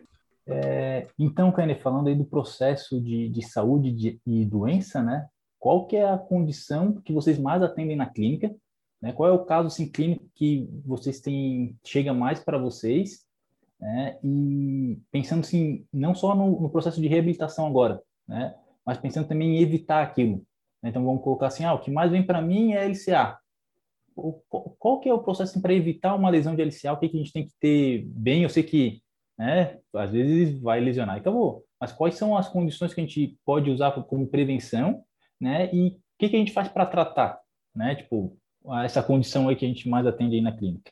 Bom, então, o que a gente mais atende na clínica realmente são pós-cirúrgicos, né? Pós-cirúrgicos de joelho, de quadril, né? E tornozelo. Na verdade, o joelho ele está em, é, em primeiro lugar aqui dentro da, da K Sports, né? Então, o paciente geralmente chega pela, pela proximidade que nós temos com os médicos, ele chega para um pré-operatório, né? Porque a cirurgia já começa no pré-cirúrgico, então a gente deixa o joelho em condições de ser feita uma cirurgia, né? E aí a partir daí a gente entra em contato com o médico, às vezes a gente vai no processo, processo cirúrgico, né, em campo, a gente chama para observar a cirurgia e faz todo o trabalho aqui conosco. Independente da lesão que, que seja, qual seja a lesão, é, enfim, independente de quadril, joelho, tornozelo, né? Esse paciente chega na condição geralmente clínica com uma, uma disfunção, né? Aqui na clínica, geralmente eles não ligam, infelizmente, para um trabalho preventivo de início. O que que acontece? Neste processo todo de tratamento, depois, a partir dessa disfunção, nós, ao liberarmos ele para o esporte, com todos os critérios, ele se mantém dentro da clínica, né? Com a gente, a gente tem lá a parte funcional lá atrás, ele se mantém conosco dentro da clínica como um trabalho preventivo. Então, aí é com os educadores físicos, né, onde o, o, Guilherme é um dos nossos profissionais e o Falso também é um dos outros nossos profissionais. Então, essa condição preventiva, né, ou de performance, na verdade, ele, ele, ele dá uma continuidade após uma, uma disfunção apresentada, porque ele chega na clínica de fisioterapia com uma disfunção. A maioria dos pacientes não procuram fisioterapia é, sem nenhum tipo de disfunção, né? Infelizmente. Então, o paciente já procura quando tem algum tipo de, de disfunção realmente. É, dentro de qualquer, qualquer uma situação, e eu, eu, gosto de falar isso, né, na fisioterapia, já que tocou no assunto da prevenção, além de prevenir uma lesão do ligamento cruzado anterior, por exemplo, ou qualquer hora que seja, é, nós temos que saber que depois do processo de fisioterapia, nós temos que ter a, a noção de uma prevenção de uma recidiva dessa lesão. Isso é muito interessante. Quando a gente fala em prevenir recidiva, a gente fala em, é, em cuidados com acelerar o processo de reabilitação, em cuidados com os critérios que nós vamos abordar para liberar esse paciente para a atividade fim dele, né? E também o monitoramento desse paciente após ele ser liberado para o esporte. Isso é muito interessante. É uma coisa difícil de ser feita, porque o paciente aqui é um paciente leigo, um paciente que não tem um vínculo esportivo com algum tipo de entidade, ou seja, não, A maioria dos pacientes que nós temos aqui são pacientes amadores, né? Por mais que temos os profissionais também, mas a maioria é paciente amador, ou seja, um advogado que fica oito horas por dia no, no, escritório dele e rompeu o LCA no futebol numa, de quinta-feira de noite que ele joga na semana. Né? Lógico, ele faz todo o processo de fisioterapia, às vezes ele não adere ao programa de, de, de exercícios para prevenção, às vezes ele não espera o tempo que é necessário para voltar, e aí ocorre a recidiva. Né? Então, é uma coisa bem difícil de a gente conseguir monitorar, de conseguir explicar para o paciente, mas que a gente tem se orgulhado bastante, principalmente das, das lesões do ligamento cruzado anterior, porque nós temos uma, um percentual de recidiva muito abaixo do que a literatura apresenta, muito abaixo mesmo. Né? Então, são coisas até que eu converso com o Gui para a gente começar a escrever. A gente já começou com a prevalência de lesões esse ano, então nós estamos documentando toda a prevalência de lesão, tempo de tratamento dentro da K Sports, monitoramento desse paciente e o mais importante, a recidiva dessa lesão. Né? Então, a gente vai monitorar esse paciente um ano, dois, três, quatro, até cinco anos. A gente vai lidar com o paciente, ver qual o estado físico dele, se ele, se ele consegue vir na clínica ou não, para que a gente consiga fazer uma nova avaliação e cada vez mais estar prevenindo uma recidiva da lesão. Então, mais ou menos isso que acontece aqui na K Sports. Bom, então, para fechar nossa aula número 4, com nossa mesa redonda com os pesquisadores e o nosso curso, inclusive, a gente faz uma pergunta-chave aí para cada um dos nossos convidados, que é quais são as qualidades que vocês consideram essenciais para os futuros profissionais de educação física? E eu coloco essa pergunta para o professor Afonso e depois, no caso da fisioterapia, para o Cainê. Legal, Fábio. Poxa, a qualidade, eu acho que é essência na educação física é realmente assim, pensa todo dia qual é o teu propósito dentro da profissão, sabe? É, ver assim, por que, que eu sou profissional de educação física, para que, que eu estou aqui, o que, que eu vou fazer, é, o que, que vai, vai ser de interessante no futuro, é, não só pensando na parte financeira, não só pensando na parte da fama, que possa ter. Hoje, com a rede social, todo mundo pensa em fama, mas sim, assim, o que, que eu posso fazer no meu dia a dia que vai ser legal para as pessoas, vai ser legal para mim, vai ter uma troca, porque daí o resto, essa, tudo isso que a gente falou sobre é, pesquisa baseada em evidência, com evidência científica e tudo isso, né, prática baseada em evidência, ela vai acabar sendo consequência. Né? Então, se a pessoa ela, ela, ela quer entregar um trabalho bem feito, né? Então, ela assim, eu, tendo propósito naquilo que faz, fazer as pessoas se sentirem bem, sair as, com aonde você trabalha, a pessoa sai de lá, você vê que ela, ok, valeu a pena ter ido até o lugar onde você trabalha para ela se movimentar, para ela cuidar do corpo, cuidar da saúde, é, e ela querer voltar lá para estar naquele ambiente. Uh, isso vai fazer com que o profissional busque mais conhecimento, com certeza, porque ele vai querer melhorar, isso vai ser uma consequência, independente da área que ele atue. Ele vai acabar ficando experiente, porque ele vai, vai cada vez atuar mais, ele vai ser é, é, valorizado pela sociedade, então ele vai acabar ganhando mais também financeiramente e uh, vai acabar conhecendo a melhor a pessoa, porque se a pessoa vai conversar, né, é, vai, vai, vai, vai falar as coisas para o profissional porque confia, vai acabar entrando no contexto da pessoa e aí faz a tríade da, da, da prática baseada com evidência, né?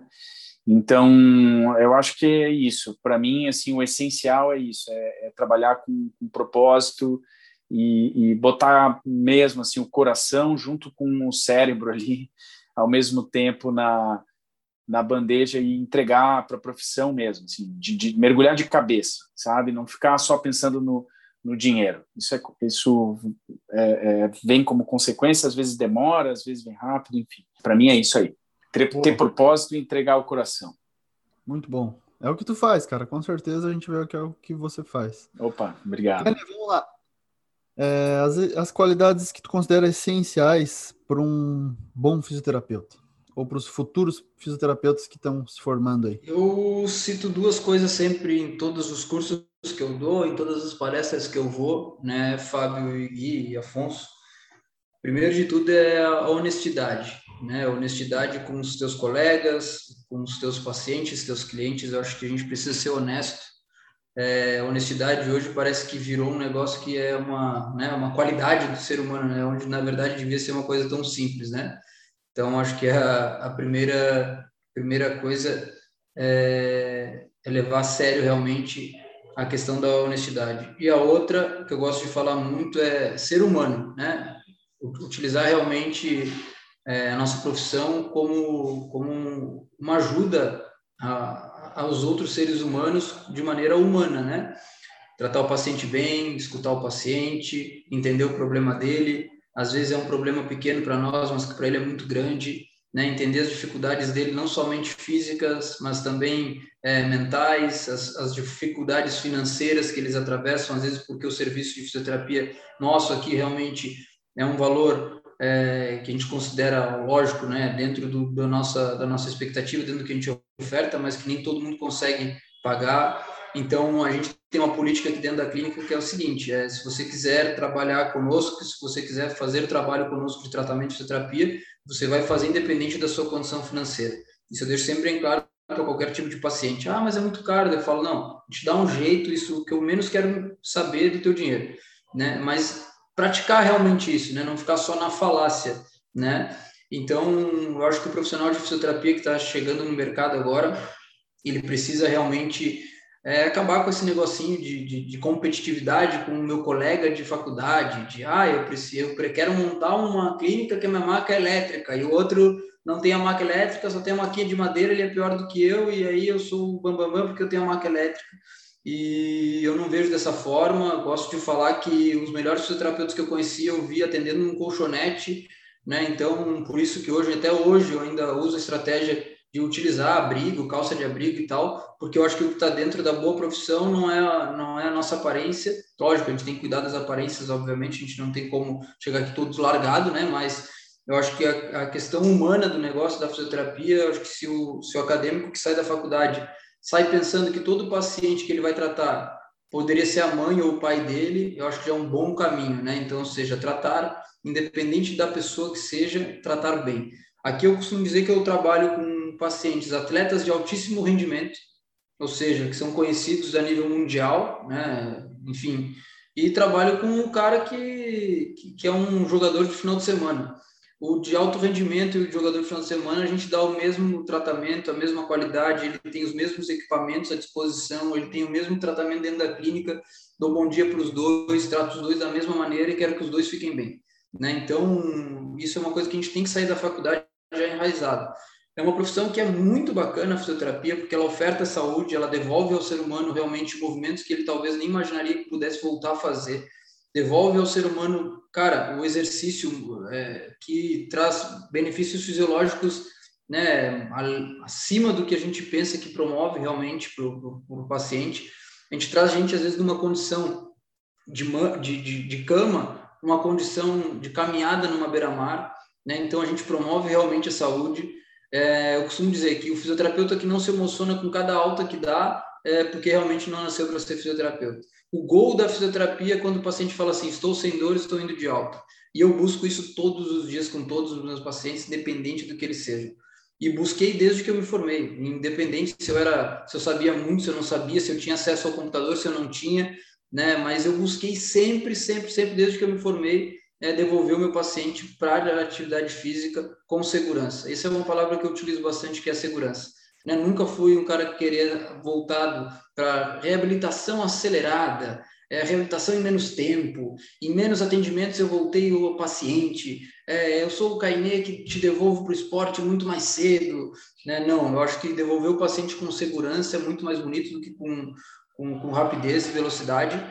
E todo acadêmico que sai da, que sai da, da, da, da parte da, da faculdade saber que realmente a faculdade foi só um, um, primeiro passo, né? E que depois da faculdade existem vários outros passos que são muito mais difíceis, que são muito mais desafiadores, né? Tá aí um momento que nós estamos atravessando. Acho que o Afonso sabe tanto quanto eu. Nós somos empresários, nós sabemos o quanto é difícil ser empresário, o quanto é difícil. É, poxa, eu sou empresário, eu sou fisioterapeuta, eu sou, eu tenho que ser, eu tenho que ser, é, buscar ciência, eu tenho uma família que eu tenho que cuidar, eu tenho um funcionário que eu tenho que cuidar, enfim, é tudo desafiador hoje, né, cara? E eu acho que quando a gente se forma, a gente sai da, da, da fisioterapia, da academia da fisioterapia, a gente tem que estar preparado para todos os desafios, todos mesmo, todos, todos, todos. Né? Porque realmente o mundo aqui fora, depois que acaba a faculdade, não tinha me avisado quando eu estava na faculdade, né? Porque eu achei que ia ser mil maravilhas. É, depois que a gente se forma, que a gente vê que realmente é difícil a fisioterapia e que difícil não era a prova do professor que a gente tinha que decorar para responder as questões, né? Que difícil realmente é, a gente entender o que, em qual área a gente se encaixa, né? E para finalizar, cara, é, a, eu, Cainê, sou apaixonado pelo, pelo que eu faço, venho todos os dias para cá, para a clínica, feliz da vida, amo fazer isso aqui. Óbvio, tem dias que a gente está mais triste, tem dias que a gente tem alguns outros problemas, a gente, a gente é ser humano igual a todo mundo, né? Então a gente tem os problemas em casa, mas quando eu entro dentro da aqui dentro do meu consultório, eu praticamente eu esqueço tudo que está acontecendo lá fora e me dedico ao máximo ao meu paciente. Acho que esse é um grande é um, é um grande caminho para um sucesso, né? Não me considero um cara de sucesso, né? Me considero um cara realizado para mim. Eu, Cainê, sou feliz comigo mesmo, não preciso ser feliz para os outros. E eu acho que essa busca dos acadêmicos tem que ser assim. Sejam felizes para vocês mesmos, vocês mesmos têm que ser felizes com vocês, não importa. Talvez para um ganhar 5 mil é, é muito bom, para outro ganhar 10 é muito bom, para um ganhar 2 já está suficiente e eu não, eu não critico isso. Eu acho que cada um tem, tem que saber é, sua felicidade e, e parar de buscar a felicidade no que tu vê do outro, né? Então a rede social hoje faz muito disso. Ah, meu amigo, colega montou uma clínica, quero montar também. Cara, calma. Talvez o teu caminho não seja montar clínica, seja trabalhar para uma clínica, né? E isso não vai estar tá errado, vai estar tá bom para caramba também, né? Eu acho que é mais ou menos esse o caminho aí, Fábio. Show de bola. Então, então assim, Afonso, Carnê, muito obrigado. Acho que sem dúvida vocês inspiram pessoas, estudantes, profissionais e são exemplos sim, né, de sucesso. Por isso que a gente convidou vocês para estar aqui. Então, muito obrigado de novo. É, e aí a gente deixa a palavra aberta para cada convidado agora, um fechamento. Lembrando, pessoal, vocês podem encontrar ali o Instagram da BK Training, arroba BK Training, eles publicam informação frequentemente, científico, prática, e vale a pena seguir, assim como a K Sports na área da, da fisioterapia. Professor Fábio, professor Guilherme, muito obrigado pelo convite, é bacana e parabenizá-los pelo curso EAD que vocês estão promovendo aqui, gratuito. Então é, é né, conhecimento gratuito aí na internet para profissionais de educação física, para profissionais de fisioterapia, estudantes da área. Acho isso muito nobre da parte de vocês. Parabenizar vocês dois aí pela trajetória que vocês estão estão construindo dentro da profissão. Acho tá muito legal, tá, tá sendo bem bonito de acompanhar e, e só mostrando que a educação física está crescendo, né? Então, acho uh, vocês e outras pessoas que estão vindo, é tudo prova disso. Agradecer também o Cainê, show de bola, bate-papo, vamos combinar mais, vamos conversar mais. É, a gente, eu conheço assim, né, das redes sociais, de conversar por, por terceiros, né, pessoas que trabalham com Cainê, eu conheço, e aí a gente vai sempre ouvir falar muito bem. Então foi um super prazer. Espero que o pessoal tenha gostado também e fico à disposição nas redes sociais. É só entrar, se alguém tem alguma coisa que queira conversar do que foi conversado aqui, escreve lá que eu vou estar disponível para responder para todo mundo. Grande abraço aí para todos. Turma, pô, aos professores, né? Três professores grandiosos aí, Guilherme, Fábio, Afonso né? Parabenizar os meninos aí pelo, pelo podcast, pela, pela ideia.